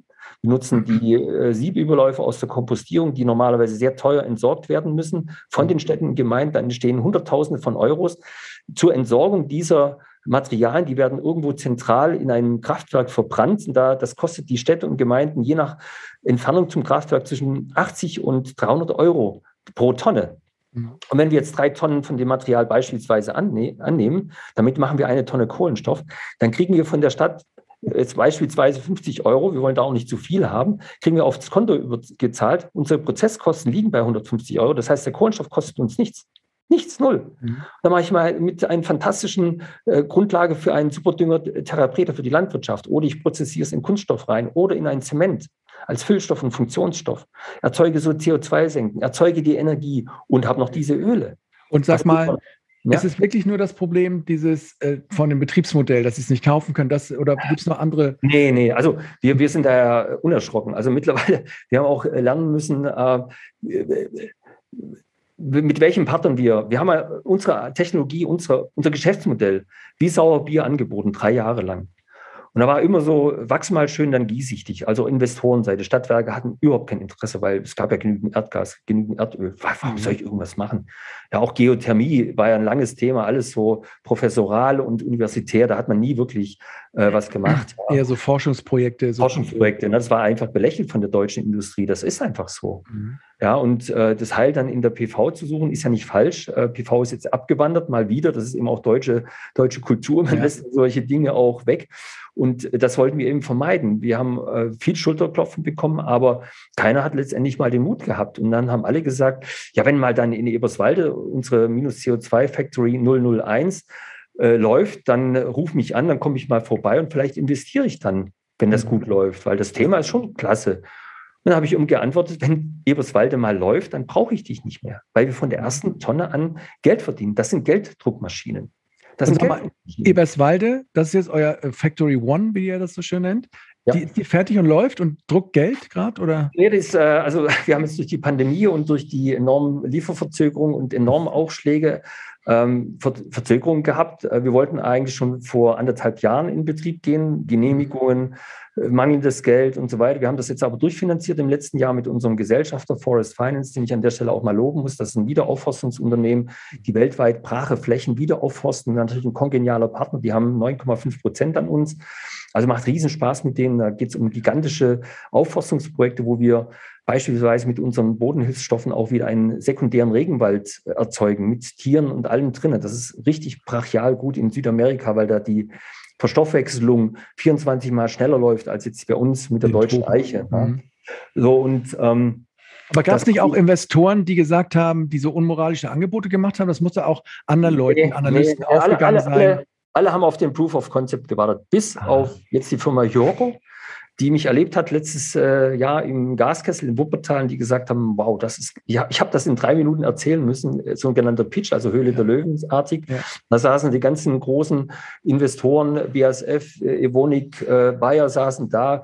Nach den drei Minuten kam keiner auf mich zu. Am nächsten Tag auf der Autobahn ruft mich der André Bovenkamp, Geschäftsführer, Inhaber, Familienbetrieb, 250 Millionen Euro Umsatz und so, waren so mit Halbbandveredelung, viele Standorte weltweit, rief an Herr Becker, ich will bei Ihnen rein. Das ist großartig. Aber ist das denn nicht auch kopierbar von den miesen, bösen Konzernen, die großen, wenn die einfach, oder ja, habt das, ihr das so geschützt? Oder ja, pass auf, nee, wir, äh, Patente interessieren uns nicht. Wir haben eins angemeldet auf ja. die Materialien, aber das machen wir nur, damit wir eben nicht von anderen blockiert werden. Also Carbonauten ist eine Haltung. Wir sind auch bereit. Ihr seid doch eine Firma aber auch. Ja, wir sind eine Haltung. Wir sind nee. formal, formal eine Firma, eine GmbH, ja. aber in, in, das, was wir tun, ist eine Haltung. Das heißt, wir mhm. haben Ökolo Ökologie, soziale Komponenten und die ökonomischen in mhm. einem vereint. Und deshalb, ähm, wir wollen einfach nicht uns mit einem großen Chemieunternehmen, mit deren Rechtsabteilung anlegen. Das mhm. macht keinen Sinn. Da verlieren wir immer. Deshalb sagen wir, wir haben ein Patent auf diese Materialien, die ist noch nicht erteilt, es ist mhm. aber angemeldet. Das heißt, wir können jederzeit sagen, wir waren die Ersten, du kannst uns nicht blockieren. Ja. Also die können das Verfahren nachbauen, aber mit dem, was rauskommt, ja, können sie gar nichts so anfangen. Schau dir mal an. Du kannst ja. heute auf dem Weltmarkt Chips dir kaufen, du kannst Hochleistungschips machen, du kannst dir ein Handy bauen. Aber das ist nicht das Thema. Entscheidend ist ja bei einem Handy, und ich finde das eine ganz gute Analogie, was kommt vorne rein, also Sprache, Gestik, äh, GPS-Signale mhm. etc. pp. Dann wird es irgendwo in der Hardware verarbeitet, in deinem Smartphone. Entscheidend ist, dass du hinten den App Store hast. Du musst also ja. Kontrolle über den Input haben und den App Store. Mhm. Das iPhone 13 kann das genauso gut wie das iPhone 6. Ein bisschen mhm. langsamer macht das das iPhone 6 oder 8. Ja? Das heißt, die Technologie ist im Prinzip austauschbar. Und was wir haben jetzt in der Kohlenstoffbranche und der Energiebranche ist das iPhone 20 weil das eben so einfach ist. Das ist so ein robustes und modulares Verfahren, wo wir wirklich in industrielle äh, Maßstäbe haben, ohne jetzt riesige Fabriken zu bauen. Mhm. Wir können im Umkreis von 50 bis 70 Kilometern die Biomasse besorgen, ohne dass das jetzt uns CO2-mäßig oder kostenmäßig jetzt äh, umhaut. Meistens sind wir meistens direkt an der Quelle oder in unmittelbarer Quelle der Biomassen und können auch jederzeit zum Standort abbauen oder erweitern. Das ist eine enorme Flexibilität, die kein anderer hat. Und Aber eigentlich, dann Thorsten, eigentlich müsste doch jetzt wie bei BioNTech beim Coronavirus, ja. müsste doch jetzt sagen, ey, ihr, ihr könnt das, ihr habt das, dann müsste doch die Bundesregierung sich erstmal die ersten tausend Anlagen schon mal einfach, also oder irgendwie sichern oder sagen, ja, wir machen jetzt einen Vertrag und du brauchst eigentlich Millionen und Milliarden jetzt von, von den Ländern, um diese Sachen innerhalb von ein, zwei Jahren so viele von diesen Dingern zu bauen, wie, wie es gar nicht geht. Ja, also pass ja. auf, unser, unser Modell ist tatsächlich so und wir sind sehr konservativ auch in den Zahlen. Wir haben verschiedene äh, ähm, Einkommensströme. Das eine ist die Kohle, die Biokohle, die wir an unsere Tochtergesellschaften oder Unternehmensbereiche, das ist äh, die äh, Carbonauten Agriculture, die Carbonauten Polymers für die Kunststoffe und die mhm. Carbonauten Construction. Da kommt noch die Schwerindustrie und die Energiebereich hinzu, aber wir haben da interne quasi, verkaufen wir die Kohle zu einem angenehmen Preis. Ja. Diese Tochter, die machen das dann zu den Produkten, die letztendlich in die Landwirtschaft oder als Kunststoffgranulat gel äh, geliefert ja. werden. Das heißt, wir haben also da über diese sogenannten Net Materials, Negative Emission Technology Materials, mhm. wo wir das Patent angemeldet haben, wo wir auch eine Markenanmeldung haben, Markenschutz auch international. Das ist die eine Einnahmequelle. Das zweite sind, ist die Energie, die mhm. Bioenergie. Das dritte sind diese Pyrolyseöle. Mhm. Und ähm, das vierte sind Zertifikate. Unsere Anlage erzeugt, das haben wir vorhin gelernt, pro in der kleinsten Version etwa 6000 Tonnen Kohlenstoff. Das mal drei, also das haben wir vorhin gelernt, so ungefähr Faktor drei steckt da das CO2-Äquivalent Äquivalent drin. Dann haben wir so je nach Endprodukt zwischen 15.000 und 18.000 Tonnen CO2-Äquivalent gespeichert. Und das kannst du dir durch einen Dritten zertifizieren lassen und könntest jetzt diese Zertifikate zum Beispiel bei Puro Earth, Carbon Future und anderen ja. auf offiziellen Plattformen äh, als freiwillige Zertifikate handeln. Die Zertifikate kennt man also jetzt nicht die Carbon Offset von äh, Photovoltaik oder Windkraft, mhm. also im Prinzip nur die Vermeidung oder auch bei Tesla, sondern unsere Zertifikate sind ja eine echte CO2-Senke und das macht zum Beispiel die Airline, wenn du mit der Airline fliegst mhm. und du sagst jetzt hier mein Flug von, von Frankfurt nach äh, Zypern, den kannst du auch noch CO2 gestalten, dann kaufen die quasi, kannst du ja dann ankreuzen, für 10 Euro mhm. kannst du dich ja CO2-neutral bewegen in der Luft und dann kaufen die zum Beispiel Zertifikate von Aufforstungsbetrieben. Na, da wird dann mhm. Wald angebaut und da wird eine CO2-Senke erzeugt. Oder du kaufst das eben zum Beispiel in Form von Kohlenstoff. Nicht direkt macht das die Airline, sondern sie kaufen dann diese Zertifikate auf den äh, Börsen. Mhm. Das Spannende ist, dass das eben auch ein Nebenprodukt ist. Und jetzt war das Thema auch, ähm, geht gerade durch die Presse, weil ich habe heute gelesen, äh, dass äh, Climeworks, die haben ja so ein Verfahren, wo die große, über große Filteranlagen mit sehr viel Energie CO2 als Gas entziehen und in den Boden pumpen. Ein totaler mhm. Schwachsinn aus meiner Sicht. Die haben jetzt eine Finanzierungsrunde von 600 Millionen äh, Euro gemacht. Das ja. ist eher sehr, sehr, spekulativ. Aber sowas brauchst du doch auch, oder? oder? Nee, wir, wir haben ein Produkt. Äh, ja. CO2 selber ist ja kein Produkt. Da kannst du jetzt zwar ein E-Fuels machen, aber da brauchst du wiederum sehr viel Energie. Also es macht öko ökologisch sehr wenig Sinn. Ich bin jetzt nicht dagegen, aber es ist einfach, mhm. das hat auch äh, Bloomberg jetzt äh, kritisiert bei diesen sogenannten äh, äh Carbon Capture Utilization, also die Nutzung von CO2. Das ist sehr professoral, da musst du viel Energie reinstecken. Da kostet dann nachher der Liter vom E-Fuels 5 Euro. Das kann sich dann ein Porsche-Fahrer leisten, das ist dann vielleicht geil, aber das ist nicht unser Modell. Aber hier, wo wir, Sorry, wo, äh, ja, ihr wollt es billig machen. Aber bei der Kritik, ne, ich habe hier nochmal so, ich mache aber mal diese Seite auf Klimascheinlösung und dann steht da auch so unter negative Emissionstechnologien, NET, das mhm. ist ja das, was ihr, das sind ja eure Net Materials. Da steht dann so, ähm, um Netto-Null-Emissionen zu erreichen, verlassen sich inzwischen fast alle Klimaszenarien darauf, dass in naher Zukunft große Mengen an Emissionen der Luft entzogen genau. und irgendwo langfristig gebunden und gespeichert werden können. Okay, noch existieren die Technologien dafür jedoch nicht. Du sagst doch wahrscheinlich, beziehungsweise, beziehungsweise nicht im erhofften Umfang. Ja, kann sein. Einige negative Wirkungen sind absehbar, andere schwer abschätzbar. Die Strategie jetzt imitieren, später vielleicht aufräumen, ist zudem grundsätzlich riskant. Mhm. Was, genau. was, ich, das ist genau dieses Climeworks, weil man weiß nicht, wie sich das Kohlendioxid im Boden, das wird ja jetzt momentan in große Kavernen, in ja. große Tiefen runtergepumpt und dann weiß man auch nicht, ob das vielleicht dann doch vielleicht wieder durchdringen kann, was da unten passiert. Man hofft, dass es dann irgendwie zu Kalk äh, ja. Äh, quasi sich umwandelt. Da kann man auch sicherlich über Prozesse auch ein, äh, ein, ein, ein E-Fuels äh, generieren. Ich bin da aber kein Freund davon. Das ist sehr spekulativ und deren Geschäftsmodell basiert eben, dass die CO2-Zertifikate irgendwann mal teuer werden. Mhm. Bei uns ist das nur das, äh, die Sahne obendrauf auf den Kuchen, auf der Torte. Äh, wir spekulieren nicht mit diesen CO2-Zertifikaten, sondern ich gebe dir ein zweites Beispiel. Letzte Woche ging Montag bei LinkedIn ähm, ein finnisches Unternehmen, die haben eine kleine Karbonisierungsanlage, die machen nur Kohlenstoff, die sie verkaufen, Landwirtschaft, wo auch immer. Sie machen jetzt keine landwirtschaftlichen Produkte, da ist einfach der Kohlenstoff eine CO2-Senke. Und das haben die jetzt mit äh, Shopify ein Deal gemacht, die nächsten 2500 Zertifikate, die entstehen, also als Future quasi, als Wette auf Spekulation auf die Zukunft, hat Shopify für 565 Dollar je Tonne, je Zertifikat abgekauft. Das heißt, die haben 1,4 Millionen erhalten, die für die nächsten 2500 Zertifikate. Das ist gigantisch. Mhm. Momentan werden die Zertifikate, das sind hochqualitative Zertifikate, werden für 100 bis 150 Euro gehandelt auf den Börsen. Und jetzt plötzlich geht der Preis nach oben. Und jetzt stell dir einfach mal vor, wir machen in der kleinsten Anlage zwischen 15.000 und 18.000 Tonnen CO2-Zertifikate. So, das heißt mal, und wir wollen das ja nicht, wir wollen keine 500 Dollar. Und jetzt ist ja. wieder Carbonauten. Mir reicht es, 50 Dollar zu haben, weil wenn ich 100.000 äh, Zertifikate im Lauf dieser, dieser fünf, sechs, sieben Jahre der Anlage, die ich jetzt mal so auslege für die nächsten fünf Jahre, dann habe ich fünf Millionen Euro zusammen. Mit denen kann ich die Anlage aufbauen, betreiben und der Inhaber dieser Zertifikate kann die dann gerne für 500 Dollar verkaufen. Damit habe ich kein Problem. Ja. Ich bin aber nicht gierig, sondern ich sage, ich finde 50 Euro pro Zertifikat ist ein super Preis für dich. Da machst du keinen Fehler. Du kannst die haben. Wir haben keine Probleme in der Finanzierung. Und damit wollen wir in den nächsten Jahren relativ viel Geld durch unsere Zertifikate als Futures äh, erwerben. Das heißt, wir mhm. müssen keine Anteile in der Firma abgeben. Das ist der sogenannte mhm. Carbon Removal Fund der Carbonauten. Da kann man eben als Industrieunternehmen für ein paar Euro diese Zertifikate, die wirklich auch dann ein Produkt mhm. sind. Das ist ein großer Unterschied. Unsere Zertifikate, damit tue ich auch etwas Gutes der Landwirtschaft beispielsweise, kann ich komplett Industriedünger, Agrarchemie ersetzen. Als zum einen sind die Kohlenstoffe im Boden ein Wahnsinns Wasserspeicher. Das kommt immer stärker zum Vorschein, dass wir hier einen Kampf in Europa, wir wissen von Spanien, dort haben wir Leute sitzen, wir wissen von Italien, enorme Wasserprobleme. Wir sprechen über Trinkwasser, Trinkwasserqualität. Ja. Aber, ja.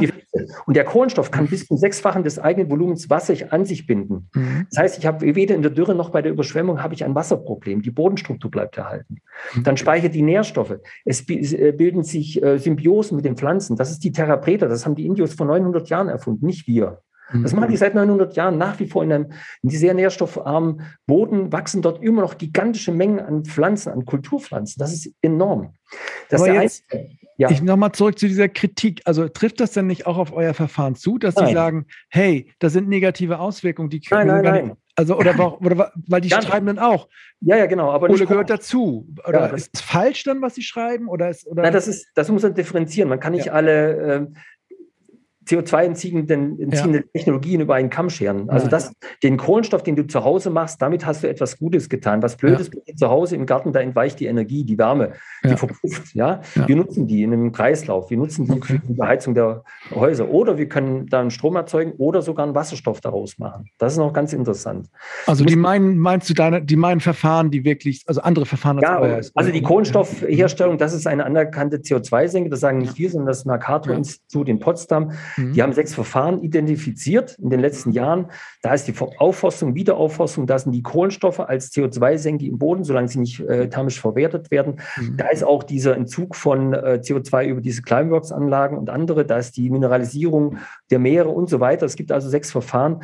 Und da sagen, sind sich die Wissenschaftler einig. Es gibt zwei davon, die nicht professoral und universitär sind, sondern mhm. die beweisen schon seit vielen hundert Jahren, dass die Aufforstung, das ist der Kohlenstoff im Boden. Mhm. Das ist einfach so. Ja. Und da, deshalb ist das eine positive äh, äh, Technologie. Die anderen sehe ich schwierig. Also ich weiß auch mhm. nicht, was Mineralien im, im, im, Meer machen. Ich finde, man sollte nicht so ohne weiteres äh, in diese Systeme eingreifen. Das hat ja immer kausale Zusammenhänge. Ja. ja.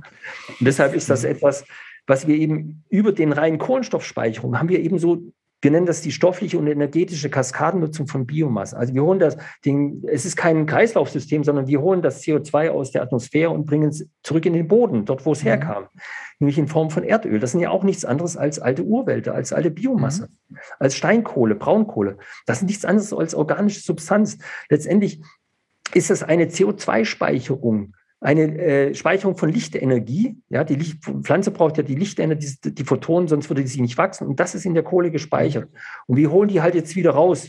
Die fossilen sind letztendlich auch biologische Brennstoffe. Das ist, mhm. das ist ja nichts irgendwie, was elementar im Boden lag. Das sind alte Urwälder. Und was deshalb halt ist das. So, hm? Ja, was mich halt so verwirrt, oder nicht verwirrt, aber so, also du erzählst es ja wirklich gut und das also es, es, erinnert mich immer an so einen, an so einen Superstoff, ne? an so eine Superheldengeschichte. Und aber ich kann mir einfach nicht vorstellen, dass das nicht schon jemand mal vor fünf Jahren mit euch erkannt hat und euch so mit Geld zugeballert hat und gesagt, macht das jetzt. Weil damals gab es ja auch schon CO2-Preise, Zertifikate. Man konnte ja auch früher mit Geld verdienen, auch wenn das vom Druck noch nicht so doll war. Aber das weiß ich weiß mal nicht, warum hat da noch nie jemand Lunte rangelegt, ja. um das Ding schnell groß zu machen?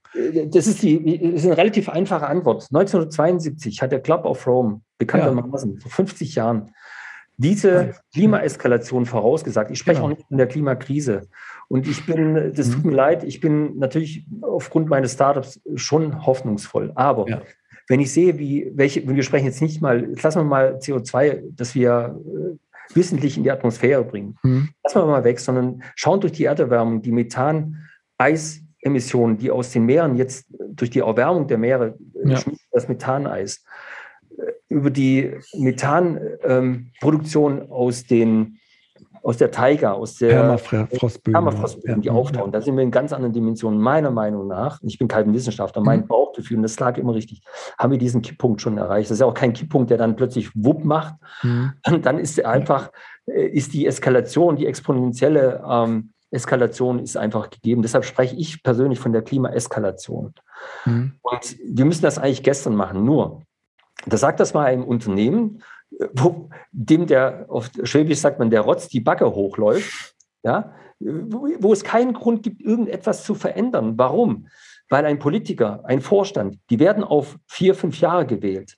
Und in der Zeit haben sie zu liefern. Ein politisches Ergebnis.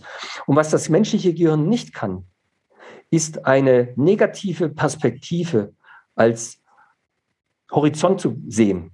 Der Mensch neigt immer dazu, ich habe eine Technologie, ich bin so intelligent, ich habe eine technologische Lösung für alles. Das, das ist ja dieser FTP-Ansatz, ne? Es gibt irgendwann nicht ein Wunder.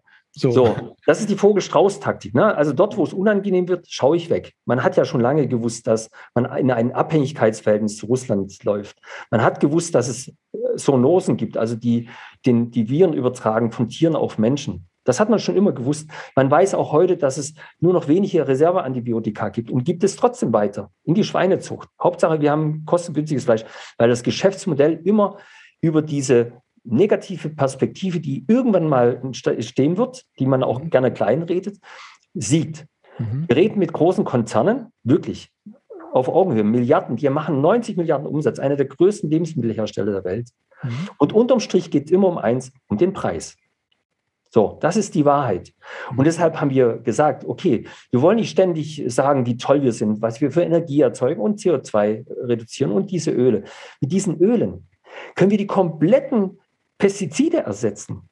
Das ist äh, brachial. Wir sind der Aber das will keiner, deiner. Also so, es wird da irgendein geben. Natürlich. Ja, wir ja. greifen damit, wir, wir, sind nicht Gegner von Monsanto, Bayer, BASF, Syngenta, sind wir nicht der Gegner. Nein, ich bin da wie Steve Jobs. Der hat irgendwann mal, da gab es Nokia, war der große Domina Nokia war der große Dominator. 2007 war das, glaube ich. Steht Steve Jobs auf der Bühne und sagt, this is an iPhone. Der hat da nicht über Nach Wettbewerber nachgedacht. Das machen wir auch nicht. Wir, wir, mhm. Bayer, BASF, alles gut. Wir können unser Material mit denen mischen. Wir geben die in die Hand. Ich bin nicht dagegen. Ich finde sie nicht gut weil sie letztendlich Krebs äh, in den Kakaoregionen erzeugen bei den Kindern und Jugendlichen. Warum? Weil das Glyphosat bei dem Kakao ausgesprüht wird, die Bäume kaputt macht. Wir haben etwa die doppelte Erntemenge mit unserem Destillat, wir dürfen es so nicht als Biozid äh, bezeichnen, dann kriegen wir sofort eins auf den Latz geknallt. Mhm. Aber tatsächlich geben wir einen Liter von unserem Material, das zugelassen, wir haben eine Zertifizierung darauf, absolut, das ist ganz wichtig auf 500 Liter Spritzwasser, das spritzt du auf die Bäume, das äh, regt die Photosynthese an, das hält unliebsame Parasiten, Insekten weg, äh, Pilze, Bakterien werden bekämpft. Das machen wir jetzt gerade mit äh, Olivenbäumen in Italien, die kaputt gehen, mit Korkeichen in Spanien, wo wir sensationelle Erfolge haben. Und das Zeug kannst du trinken. Die Asiaten kennen das schon lange, diese Öle. Die machen einen Tropfen morgens in ihr Wasser und trinken das, weil das dem mhm. Magen förderlich ist. Da sind bestimmte mhm. Carbonsäuren drin, Ketone, Polymere. Da kannst du auch einen Kunststoff erzeugen. Deutschland war bis 1950 Weltmarktführer. Die haben 300.000 Tonnen von diesen Ölen hergestellt an 3.000 Pyrolyseanlagen. Da, da, da wurden Medikamente draus gemacht, Aspirin, da wurden Polymere draus gemacht, Acrylglas äh, draus gemacht. Da kannst du unglaublich viel, das war wie heute das Erdöl. Und dann kam mhm. aber nach dem Weltkrieg kam eben diese Idee, oh, Erdöl ist eigentlich viel mehr verfügbar kriege ich aus, äh, aus den arabischen Ländern für einen Bruchteil des Geldes. Und dann hat man sich in die Abhängigkeit begeben und damit auch die chemische Industrie. und jetzt ist natürlich das Problem, das hast du eingangs erwähnt, warum funktioniert das? Wir haben zu wenig davon. Wir haben zu wenig Kohlenstoffe, wir haben zu wenig von dieser Energie, wir haben zu wenig Öle. Mhm. Deshalb sind wir angetreten, große Mengen, hohe Qualität, niedriger Preis. Das, was die Supermarktketten Aldi und Lidl schon vor Jahren eingeführt haben, ist unser Geschäftsmodell. Mhm. Und worauf wartest du jetzt? Was, weiterzugehen. Ja. Was, was braucht ihr jetzt oder worauf wartest du oder wo denkst du für euch, hatten, dass ja. ihr sagt, dann macht's Klick? So, jetzt ist es ganz cool. Jetzt haben die ersten erkannt, oh, ich habe ein CO2-Problem, ich habe CO2-Emissionen, ich muss das irgendwie ausgleichen. Mhm. Ich muss auch mich in meinem Lifecycle äh, Analysis Assessment muss ich mich äh, grün machen. Ja, muss irgendwie Prozessketten, das, also das Lieferkettengesetz war für uns genial und die CO2-Bepreisung. Und plötzlich kommen die alle wieder, die uns damals belächelt haben. Mhm. Wie, ihr, wollt nur 30, 40 Euro für die Megawattstunden. Wow, das ist ja cool.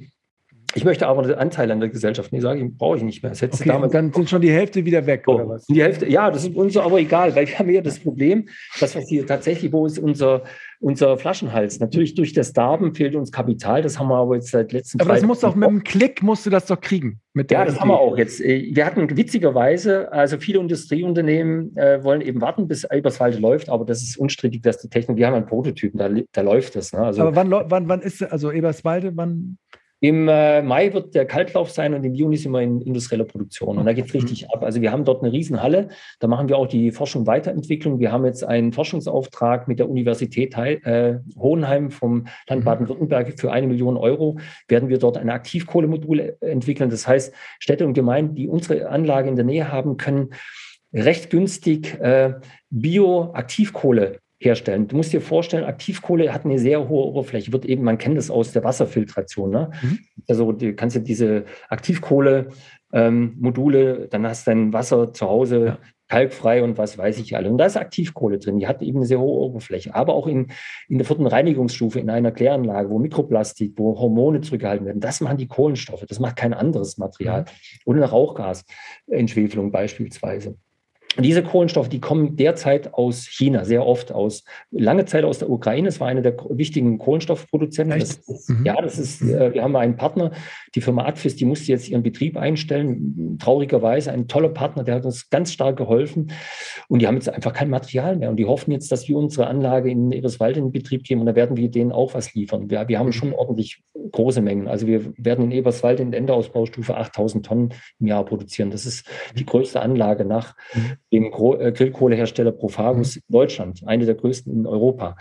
Und äh, das ist dann die erste von Dutzenden von Standorten. Also wir wollen im Bereich von ein, zwei Millionen Tonnen pro Jahr äh, liefern. Und dann haben das wir. heißt, ja, aber ihr habt jetzt das Geld, ihr habt jetzt jemanden haben wir das Geld, euch genau, Geld. Jetzt haben wir, ein, jetzt haben wir so stückweise, das ist ja so, wenn mal einer anfängt, dann kommt ja. der zweite und dann sieht er den Wert und mittlerweile haben wir einen äh, Unternehmenswert von 50 Millionen, mhm. aktuell auf zwei Jahre gesehen von 200 Millionen. Das ist uns nicht wichtig, aber für einen Investor ist das spannend, weil er sagt, okay, wenn ich jetzt einsteige und das sind nachhaltige Investoren, darunter eine geniale Bank, die wir am Fre die habe ich über einen Umweg äh, kennengelernt. Die, da hatte ich eigentlich eine private Finanzierung angefragt und dann sagten, mhm. wow, das ist geil, cool, was ihr macht.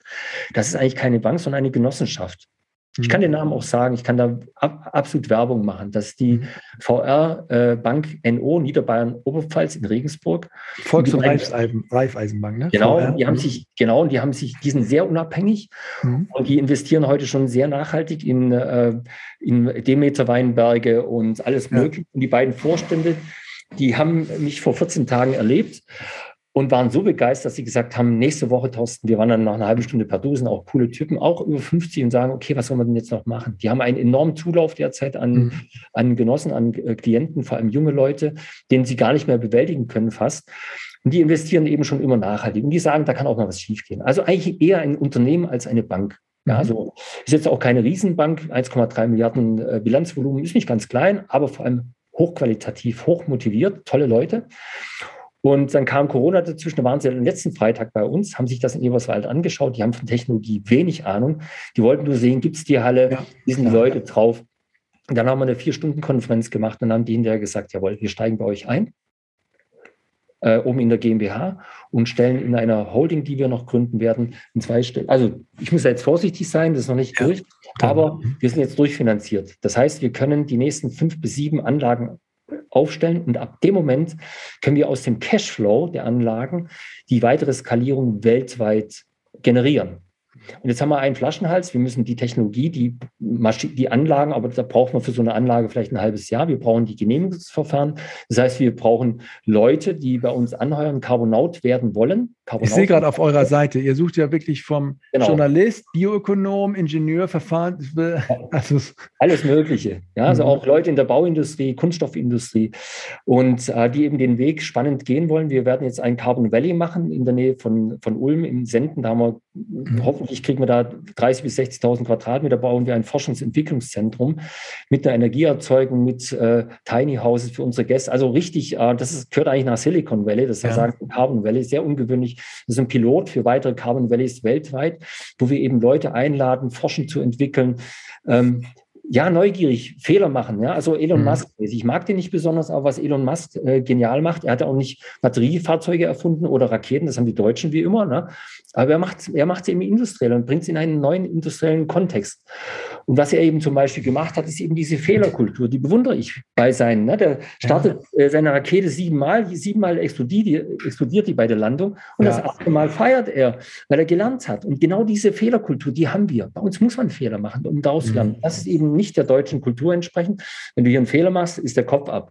So, und bei uns ist das, solange es ein Lernprozess ist, willkommen. Mhm. Und genau das ist der Flaschenhals. Wir brauchen Personal. Standorte. Wie viel seid ihr denn? Wie viel seid ihr jetzt heute? Und wie viel 42. 42 seid ihr. Und wie viel wollt ihr dieses Jahr noch werden, wenn es nach euch ginge? Gerne 200, nur wir haben keinen ja. Platz. Also das ja. ist das große Problem. Jetzt müssen wir natürlich abwarten, bis wir eine Baugenehmigung bekommen. Also auch mhm. daran siehst du die kognitive Dissonanz. Man weiß, Carbonauten ist eigentlich eine großartige Geschichte und jetzt brauchen wir erstmal eine Baugenehmigung. Aber, aber müsstet, ihr das, müsstet ihr das nicht so franchise-mäßig das verkaufen, dass andere auf der Welt auch anfangen können? Das ja, kann das ja nicht alles aus, von euch abhängen. Genau, genau. Was wir jetzt machen, ist Ländergesellschaften gründen. Wir, also Deutschland ist immer sehr engstirnig und wir sind jetzt gerade in, in den USA äh, sehr sehr engen, tiefen Gesprächen. Wir sind in Spanien, in Italien, in Montenegro.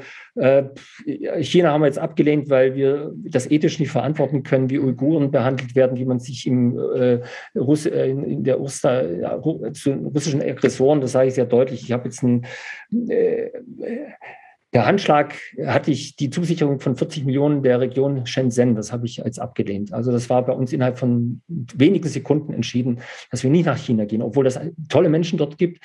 Aber ich habe keine Lust, dass meine Fabrik einfach unter dem Vorwort, äh, Vorwand des Terrorismus äh, beschlagnahmt wird und das Know-how abfließt. Nein, also das, was wir können, ist Rezepturen. Das musst du können, was wir machen. Das Know-how ist schon so weit, dass sogar große Konzerne mit einer Milliarde das nicht äh, einholen können. Das hat man ja auch mal von Apple gedacht. Nokia ist nie angreifbar. Nein, das Know-how ist das Entscheidende. Das ist die Software. Es ist nicht die Hardware.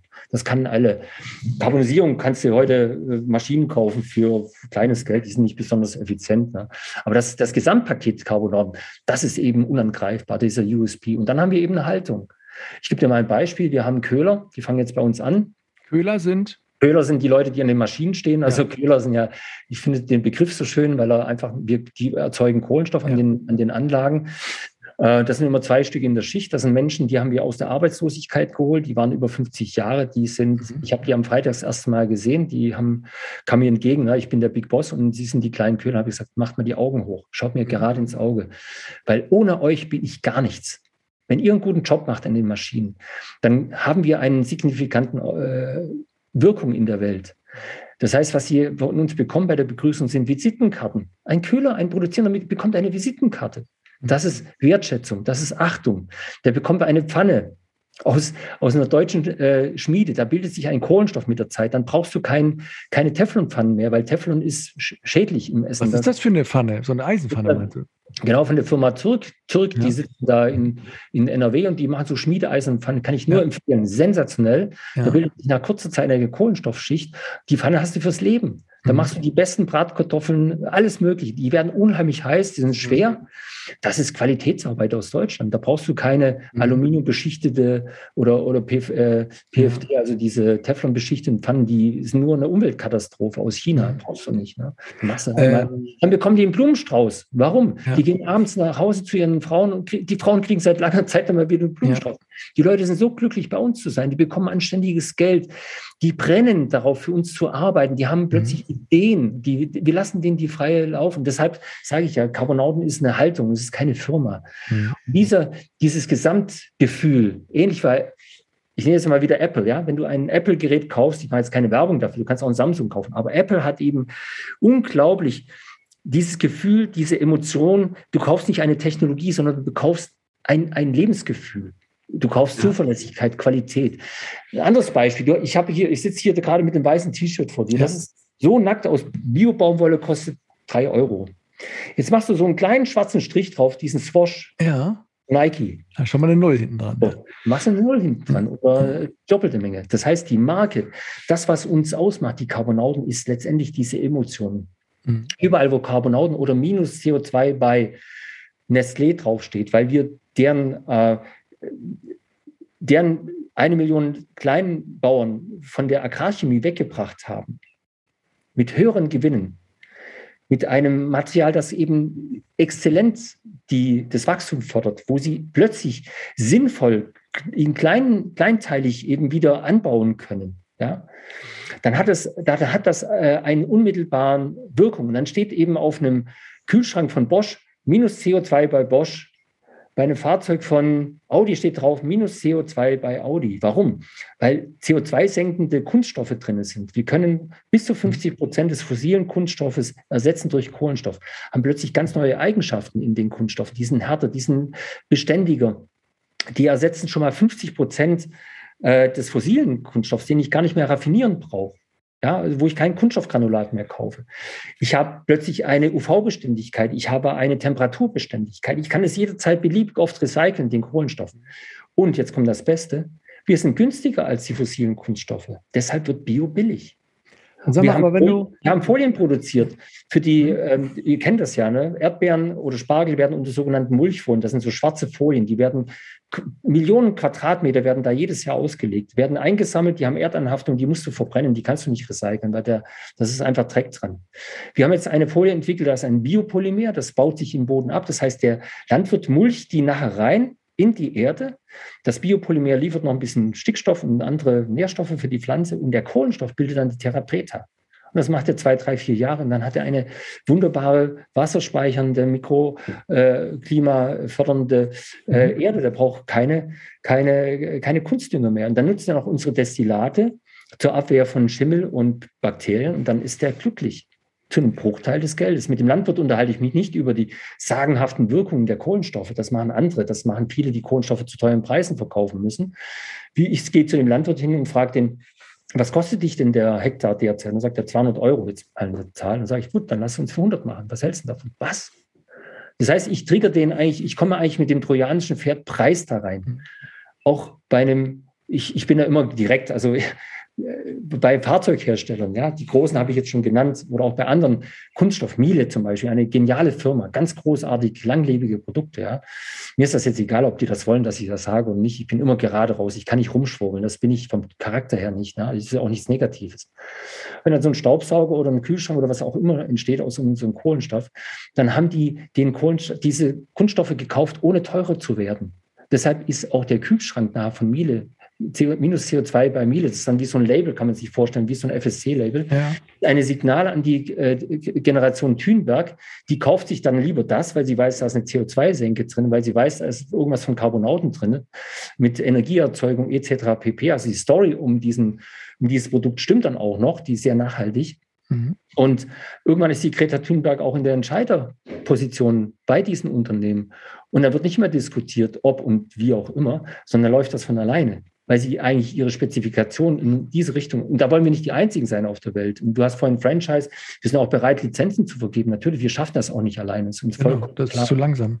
Das Gut, Thorsten, ich muss mal, also ich frage mich, einerseits frage ich mich immer, wenn du dir das alles so erzählst, das erzählst du dir auch selber. Denkst du jetzt, du hast irgendwie so du hast vorhin gesagt, ja, was soll ich jetzt noch machen mit 50, keine Ahnung. Denkst du, du hast jetzt so einen kleinen Goldschatz gefunden oder irgendwas, wo du denkst, scheiße, Alter, jetzt kann ich nochmal, jetzt, scheiße, ich habe ja nur noch 30 Jahre, wenn es gut läuft, 40 ja, ja. Jahre. Wie, wie, was ist das für ein Gefühl? Ist das so, so wie du das rüberbringst, denkst du, müsst jeden Morgen aufstehen und denkst, Alter, wie geil, ja, ist auch, ist auch so, ist echt wahr. Also das ist, äh, es ist jeden Tag ein Kick, wenn du einfach die Begeisterung siehst äh, und wenn du die mhm. Materialien siehst, ob das jetzt Kunststoff ist oder Bauprodukte. Wir können 20 Prozent Zement ersetzen. Wir machen den Asphalt, äh, auch wieder so ein Beispiel. Ähm, es gibt die Möglichkeit, Asphaltmischanlagen dort, also wo praktisch der Kies mit dem Bitumen, mhm. mit Energie äh, zusammen so vermengt wird und dann kommt er auf den äh, Asphaltlast und dann wird er, wird er auf die Straße gebracht. So, was ist da unser Ansatz? Wir können diese Asphaltmischanlagen, die brauchen derzeit fossile Stoffe wie Erdgas, Erdöl und, mhm. und Kohle, Braunkohle. Das wird jetzt weniger, das wird teurer.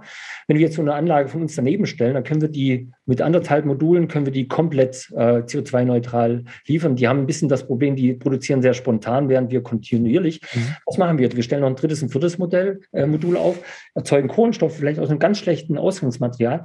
Und dieser Kohlenstoff kommt in den Asphalt rein. Dadurch wird der Asphalt härter. Das heißt, die Spurrillenbildung ist deutlich geringer und ich habe bis zu 600 Tonnen pro Kilometer Landstraße CO2 eingespeichert. Und in der Sperrschicht zwischen dem Asphalt und dem Schotter machen wir noch eine Folie von uns rein. Das heißt, der Asphalt ist ein grüner Asphalt. Das der ist sensationell, ohne dass das als Asphaltwerk in die Investition gehen muss. Und das gleiche kann ich bei Zement machen. Das heißt, ich habe auch die, die Kunststoffe habe ich so eine Querschnittsfunktion. Jetzt nenne ich mal ein paar Zahlen aus unserem Businessplan. Das ist jetzt auch nicht geheim. Wenn wir nur 15 Standorte in den nächsten drei Jahren aufstellen, und ich bin fest überzeugt, es werden 30 international, dann haben wir einen ungefähren Umsatz, jetzt ohne die hochpreisigen CO2-Zertifikate oder diese Öle, von etwa 170 Millionen Euro und ein EBITDA von 60 Millionen. Das ist schon ein ganz gutes Verhältnis zueinander. Das heißt, wir können die ganze Skalierung, ich brauche keine Finanzierungsrunde über 600 Millionen, die jetzt Climeworks will und hat und das sei denen auch gegönnt. Ich bin dann neidisch und wir machen das selber aus eigener Kraft. Ich brauche keine großen Investoren mehr rein. Was ich brauche, sind Industriepartner, die die Produkte erkennen und bei sich einschleusen und sagen, wow, ich habe hier ein Unterscheidungsmerkmal für die Generation Thünberg, die nicht auch eine Käufer- und Konsumentengeneration ist und die das gelernt hat, auch über diesen Podcast, dass Kohlenstoffe so wie wir das machen, aber auch andere, generell eine Lösung sind. Eine geniale Lösung zur Reduzierung von CO2-Emissionen und Kosten. Und deshalb wird Bio billig. Wir können uns das leisten. Was ist denn nochmal so deine Botschaft Richtung Stadtwerk Energiewirtschaft, wenn das sozusagen hier jetzt dieser Podcast ist? Ich weiß, das ist eine, äh, ein Akteur von ganz vielen, mit dem du sprichst, wahrscheinlich auch nicht der wichtigste, aber was, was, was wäre da so die Botschaft? Ich frage mich, wenn ich jetzt wieder mit Stadtwerken zusammen bin und sage, was, was, muss ich, was muss ich denen sagen? Du hast schon mal über Biokohle ja. Äh, also Standort nachgedacht oder? Ja, das, es gibt ja viele Verfahren und auch manche liefern so ein bisschen Energie, aber das ist natürlich nicht, ähm, sage ich mal, signifikant. Also gibt es Anlagen, die machen so 100 kW, die machen halt pro Modul ein, ein MW. Das ist schon mal eine Leistung. Ja, damit kannst du wirklich was anfangen. Also 850 Grad im Dampf zu haben oder in, in, einer, mhm. in, in einem industriellen Prozess, Prozess, äh, Papierfabrik oder was auch immer oder einem Stahlwerk, wo man da unterstützt in der äh, Produktion, das können auch nicht so viele. Also letztendlich die Botschaft ist, so wie an alle, wenn nicht jetzt, wann dann? Wie lange wollen die Stadtwerke noch zögern? Die investieren Millionen äh, in Offshore. Äh, Windkraftanlagen im PV, ich bin nicht dagegen, ja, aber mhm. ich bin auch kein Freund von der äh, Versiegelung von Landschaft und äh, und ja, aber dann, also würdest du jetzt schon sagen, also mach PV, mach Wind und mach auch Carbonautenkram? Oder sagst du, nee, überleg mal ein bisschen, vielleicht brauchst du ein Rad weniger und paar PV. Ja, genau. Also wir brauchen einfach den, den Willen. Es ist nochmal, es ist ja das Komische. Die wollen äh, immer dann besitzen und das wollen wir nicht. Das wollen wir nicht. Äh, sondern wir wollen eben liefern, äh, Energie. Das ist äh, das zentrale Element für uns. Und mehr brauchen die nicht machen. Das ist eine Komfortzone. Ja, so, aber die, sonst haben sie sich das Zeug auch gekauft. Die wollten ja nicht, im, die, die wenigsten Stadtwerke haben ja eigene Erzeugungsanlagen, sondern kaufen sie das an der Börse, haben sie auch nicht besessen. Also, ja, genau. was ist Jetzt der ist das eben attraktiv. Ne? Und ja. ich biete denen dann auch noch an, die CO2-Zertifikate. Wenn die da investieren wollen, dann können sie das über die CO2-Zertifikate machen. Da können sie mir 100.000 Stück abkaufen für 50 Euro. Dann haben wir 5 Millionen, dann stelle ich die Anlage hin, die produziert die Energie. Sie sind mhm. aber kein äh, beteiligt an der Anlage, sondern sie kriegen später, wenn die Zertifikate erteilt werden durch einen Dritten, das machen ja nicht wir, können die die mit, mit 300, 400 Euro handeln. Das ist äußerst äh, erträglich oder einträglich. Mhm. Was wir brauchen, ist ein beschleunigtes Verfahren. Ja, wir haben die vierte BIMSCH, die haben wir jetzt in Brandenburg bekommen nach zwei Jahren. Das ist Copy and Paste, da machen wir andere äh, lokale Datenfakten rein. Mhm. Und dann kann die, wenn der Landrat und die Behörde willig ist, dann ist es in einem halben Jahr durchgewunken. Wir haben die Anlage in einem halben Jahr aufgestellt. Das heißt, wir können so im Idealfall nach neun Monaten können wir in die Produktion gehen. Wir gucken bis nach der Biomasse im Umkreis.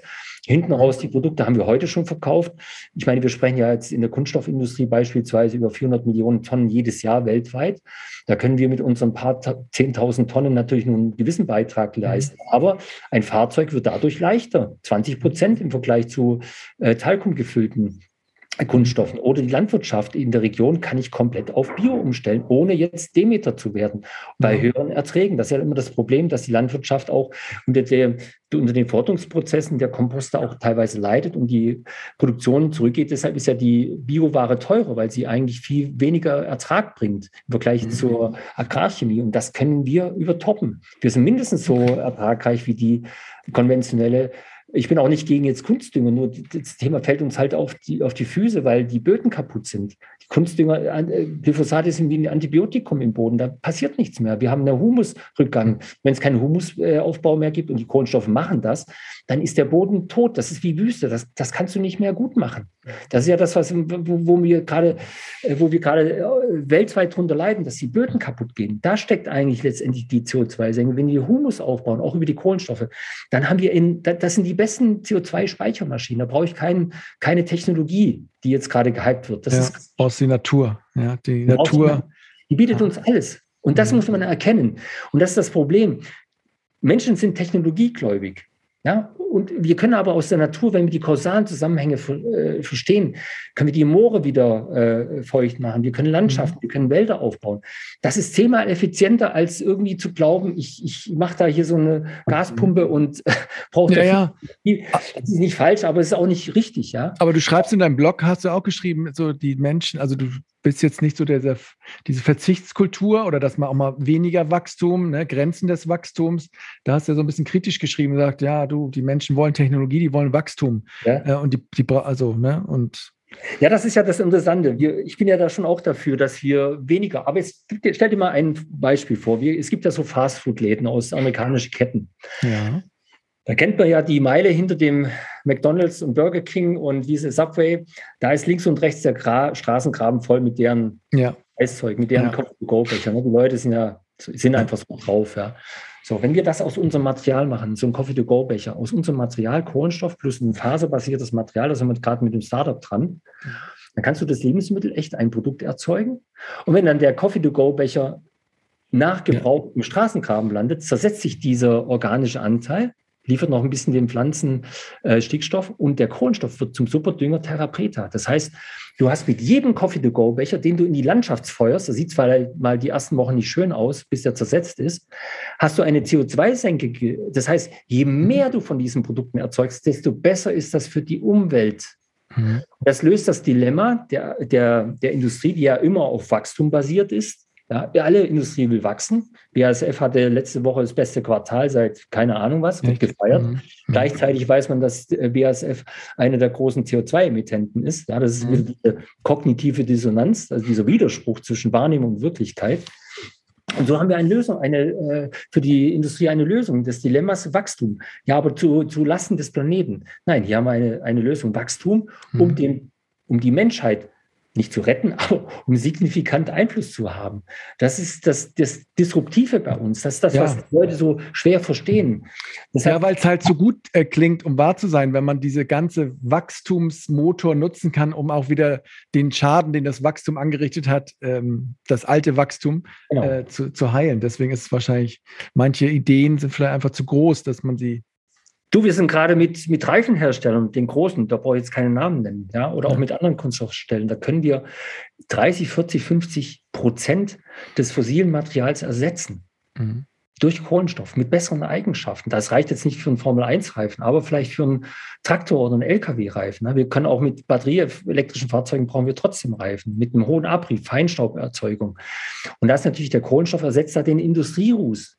Jetzt guck dich mal um dich. Überall Kunststoffe, dein Mikrofon vor dir. dir na, das sind alles Kunststoffe, die sind schwarz. Woher kommt denn das Schwarz, die Farbe Schwarz? Ja, die Pinsel sind so, genau. Kunststoff, wenn das von BASF geliefert wird oder von anderen, äh, Covestro, dann ist der milchig. Das ja. weiß ich. Also okay. die meisten Kunststoffe. Und damit der Lego rot, gelb, blau, ja. grün wird, werden Farben zugemischt. Das machen so spezielle Firmen, die machen mhm. Compounds. Das heißt, sie mischen dann irgendwelche Partikel rein und wenn das schwarz ist und das ist eben die häufigste Farbe, Bürodrehstühle und so weiter, dann ist das Industrieruß. Mhm. Heißt, da wird Erdöl mit Acetylen unvollständig verbrannt. Man kennt das, wenn man die Hand über die Kerze hält, dann hat man ja, eine schwarze Hand, das ist ganz feine. Das, äh, ist da, das ist hier drauf quasi. Damit wird das, na, das mhm. wird reingearbeitet, reinge ja, okay, ja. so eine Teigknetmaschine, so eine sogenannte Extruder, Compounder. Und das ersetzen wir. Und da werden allein in Deutschland 800, äh, 800.000 Tonnen Industrieruß hergestellt. Und das muss nicht sein. Das machen wir aus. Und wir haben noch eine Funktion, weil jetzt sagen wir, in dem Kunststoff, den du vor dir hast, da sind vielleicht zwei Prozent Industrieruß drin. Das versuchen mhm. wir natürlich klein zu halten, weil auch CO2-Emissionen mittlerweile da eine Rolle spielen. Und wenn wir das hochfüllen mit 30, 40, 50 Prozent Kohlenstoff, dann hast du die Farbe schwarz automatisch drin, ob du es willst oder nicht. Ist schon du hast eine Funktion. Mhm. Das ist, das ist, brachial und du bist billiger als, der, als das äh, fossile Material. Das ist immer diese, und wir, wir, kommen auch nicht ganz weg von, also jetzt geht die Welt ja auch durch mit Biopolymeren. Ja, das ist ja nicht falsch, aber du musst auch mal überlegen, Biopolymere kannst du aus Stärke zum Beispiel gewinnen oder aus Reststoffen. Dazu musst du aber landwirtschaftliche Flächen anbauen. Und es macht keinen Sinn, aus meiner Sicht, Kartoffeln oder Mais, Lebensmittel zu Stärke, zu Biopolymeren zu verarbeiten, weil ja. du da auch wieder Dünger brauchst. Du brauchst Chemikalien. Dann hast du zwar ein Biopolymer, das ist aber noch sehr teuer, kaum verfügbar ist. Das heißt, äh, das muss man sehr differenziert sehen. Wir müssen, wir kommen ohne die fossilen Kunststoffe nicht mehr aus. Wir werden ein Fahrzeug, ein Flugzeug nicht in Holz bauen. Wir werden auch ein Schiff nicht mhm. oder äh, äh, bestimmte äh, Teile in der Medizintechnik, da, die können wir nicht in Stahl machen. Ein Abwasserrohr, ganz banal, das für 100 Jahre im Boden verschwindet, kannst du nicht aus Holz machen. Das heißt, wir brauchen die fossilen Kunststoffe. Nur, wir müssen die Funktionen überdenken. Und mit Kohlenstoff ist das eben kongenial. CO2-Senke, bessere Eigenschaften, billiger Preis und wir erzeugen dabei CO2-Zertifikate und Energie. Also dieses, dieser, ist eigentlich so eine Triade ja, von verschiedenen, also wir werden gefragt, was ist denn euer Alleinstellungsmerkmal? Es ist dieses holistische System. Ja? Und jetzt siehst du die Querfunktion, wenn wir die Carbonaten Polymers, die machen zwar Kunststoffe zum Beispiel für ein Fahrzeug, die können aber auch eine, ähm, eine Mulchfolie oder eine Architekturfolie machen. Millionen von Quadratmetern entstehen da. Die können eine Leitung machen für den, äh, für den landwirtschaftlichen Hof, für eine minimalinvasive äh, Landwirtschaft, für Kunststoffteile am Trecker, für eine, für eine Tröpfelanlage. Es sind unsere Kunststoffe aus Kohlenstoff, ja. Und das ist eben dieses übergreifende oder Kunststoffe in der, in der, in der, im Bauwesen sind ganz, ganz wichtig. Schäume. Wir haben Schäume entwickelt, die ähm, Polyurethan basiert sind. Polyurethan ist ein sehr hochleistungs- und relativ, der hat gute Eigenschaften, ist aber ein fossiles Material, sehr teuer, ähm, sehr schwierig in der Verarbeitung und auch in der Entsorgung eine Katastrophe. Das haben wir jetzt gemacht. Da haben wir 80 Prozent des Polyurethans ersetzt. Wir sind zwei Drittel leichter geworden und haben größere Poren. Das heißt, das kannst du zum Beispiel super als ähm, Dämmmaterial einsetzen. Das ist phänomenal. Ja. Ganz einfach. Was ich so überlege, lieber Thorsten, also wir müssen auch gleich mal ein bisschen zum Ende kommen, weil ich kann auch nicht mehr aufnehmen, ehrlich gesagt. ähm, vielleicht ist auch, manchmal überdenke ich das so, ihr, dieses ganze holistische System, was ihr da aufgebaut habt und mit dem du ja immer wieder argumentierst und du kannst von der Ecke kommen, von der Ecke und dann ist das wieder und das, was auch die Faszination ist.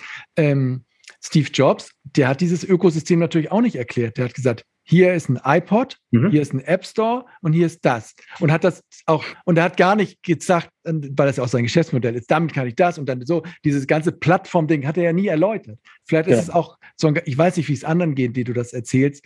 Vielleicht ist manchmal bei euch dann auch, du bist der Minimalist, sagst, weniger mehr, dass du sagst, ich verkaufe dir nur, ich mache nur das, nur ein Ausschnitt aus meinem ganzen System, das kriegst du. Ja. Hast noch Fragen? Ja, drei, so, ja. fertig. Und das so gar nicht das Große so. Genau, also das machen wir ja Stadtwerken gegenüber. Sagen, ja. Energiekontrakt und kriegst von uns die Wärme ja, genau. oder den Punkt. Wasserstoff. Punkt. Ja. Alles und klar. Dabei entsteht noch CO2. Warum sollten wir das machen? Ja, weil noch CO2-Senken entstehen. Ja, aber da muss, da muss aufhören. Da, da muss aber, weil. Dann fragen die von selber. Ja. Die fragen von selber. Das ist dann schon so. Interessiert was macht, was macht denn der Christoph Imer? Bist mit, der hat dich ja darauf gebracht, so ein bisschen. Was ist, genau, ist der, der noch dabei? In Potsdam. Wir sitzen ja. hier in Gingen bei Ulm und der sitzt in Potsdam. Äh, da lebt er und Eberswalde ist ja in der Nähe. Das heißt also, er macht die Technologieentwicklung. Er ist jetzt kein Ingenieur, aber der hat halt eine wahnsinnig gute Ahnung. Der kommt okay. aus der Praxis. Das ist nicht äh, Ingenieur, aber er weiß, wie die Dinge funktionieren. Wir aber er ist auch ein Carbonaut, oder? Ein Carbonaut, ja, ja, klar. Okay. Er hat äh, 40 Prozent der Anteile. Ich habe mhm. 40 Prozent und dann haben wir noch, also wir werden auch immer 75 behalten. Ja. Wir geben jetzt gerade die letzten 6 Prozent ab an die Bank, so wie es aussieht. Ja. Und, und, dann ist gut. Dann ist da Schluss und dann haben wir noch eine Holding, wo wir nochmal beteiligen. Aber mhm. dann sind wir durch. Also wir okay. brauchen auch nicht viel. Aber der, der ist natürlich, äh, das ist auch so, das ist, ähm, äh, äh, wir sind, wir sind wie Brüder. Wir haben, du musst dir vorstellen, in dieser Reise Carbonauten Battle Tour Deutschlands Investorenlandschaft gab es öfters die Situation, dass ich an der, ich habe fünf Kinder, dass ich an der Supermarktkasse stand und die Karte ging nicht. Das hat mich motiviert, das hat mich nicht frustriert. Da war da ab und zu mal der Kühlschrank leer. Ich muss mich da nicht schämen. Ja, das ist, mhm. äh, das gehört eben auch dazu. Das hat mich nur stärker gemacht. Und deshalb habe ich heute ein sehr breites Kreuz, wenn dann die großen Konzerne kommen und sagen, ja, Herr Becker, wir könnten. Und das haben schon ein paar probiert. Und dann sage ich, wir haben, wir haben einfach was, was ihr nicht habt. Und wir mhm. suchen uns den Partner aus. Und wenn ihr strategisch und anständig seid, eine gute Haltung habt, eine gute Ethik, eine gute soziale Ausrichtung, dann können wir das gerne gemeinsam machen. Aber wir gut. arbeiten nicht mit übergriffigen Unternehmen, das lehnen wir komplett ab. Wir mhm. brauchen das nicht. Wir können es uns aussuchen. Ja? Und äh, das, was wir haben, das ist eben relativ einzigartig. Wir teilen das aber auch gerne. Das müssen wir auch sehen. Wir sind kooperativ, wir sind jetzt nicht ideologisch oder mhm. kommunistisch, sondern wir sind, ja, wir, wir, wir teilen unser Know-how. Wir, wir geben das gerne weiter, weil wir es nicht alleine schaffen. Wir brauchen Tausende von Menschen, die mit unserem System arbeiten. Und das machen wir jetzt gerade weltweit. Also dort beteiligen wir über Virtual Shares ähm, Leute an den Auslandsgesellschaften in den USA, gigantische Märkte, haben wir riesig, riesige Typen kennengelernt, die das Thema kennen, die nur nicht die Technologie haben und die Rezepturen, die rollen das jetzt aus. Und den lassen wir völlig freie Hand, weil das viel Thema schneller geht, als wenn wir das diktieren. Wir stellen das hin, wie so eine Art Franchise-System, gehört zu 100 Prozent uns und die entwickeln die Märkte die beteiligen wir auch daran. Ja, wir brauchen auch keine AG. Das machen wir alles im Kleinen, alles unkompliziert, alles einfach. Nach wie vor, obwohl es ja so eine komplexe kausale Zusammenhänge hat, ist unser Grundprinzip Einfachheit. Und dadurch gewinnen wir die Leute. Perfekt, Thorsten. Das war ein guter Abschluss. Ich danke dir ganz herzlich für deine Energie, die mich jetzt hier am Abend auch also noch wieder entzündet hat. Nicht mehr gar, also ich bin jetzt auch wirklich, wie gesagt, platt. Ich, ich äh, bin gespannt. Ich werde das da in meine kleine Ecke tragen, meine Welt. Mal, mal gucken, ob es die gleichen Argumente sind, ähm, die ähm, ja das vielleicht verhindern wollen. Ähm, ganz, ganz lieben Dank, Thorsten. Ich hoffe, wir, wir hören uns und sehen uns bald nochmal wieder. Machst noch ein Foto. Ähm, hat mir Spaß gemacht, obwohl, ja, ich musste einfach viel aufnehmen und auch jetzt ist für mich immer noch. Ja, du Arme. Also ich ja. möchte mich da nicht entschuldigen, aber einfach um ja. Vergebung bitten. Ja. Das ist ein komplexes Thema, das ist ein schönes Thema. Ja. CO2, wenn ich jetzt, wann dann, Bio wird billig, das sind die drei Botschaften. Okay. Herzlichen Dank, dass ich hier teilnehmen durfte. Ja, sehr cool. Ähm, ja, ich mache mal auf, aus hier.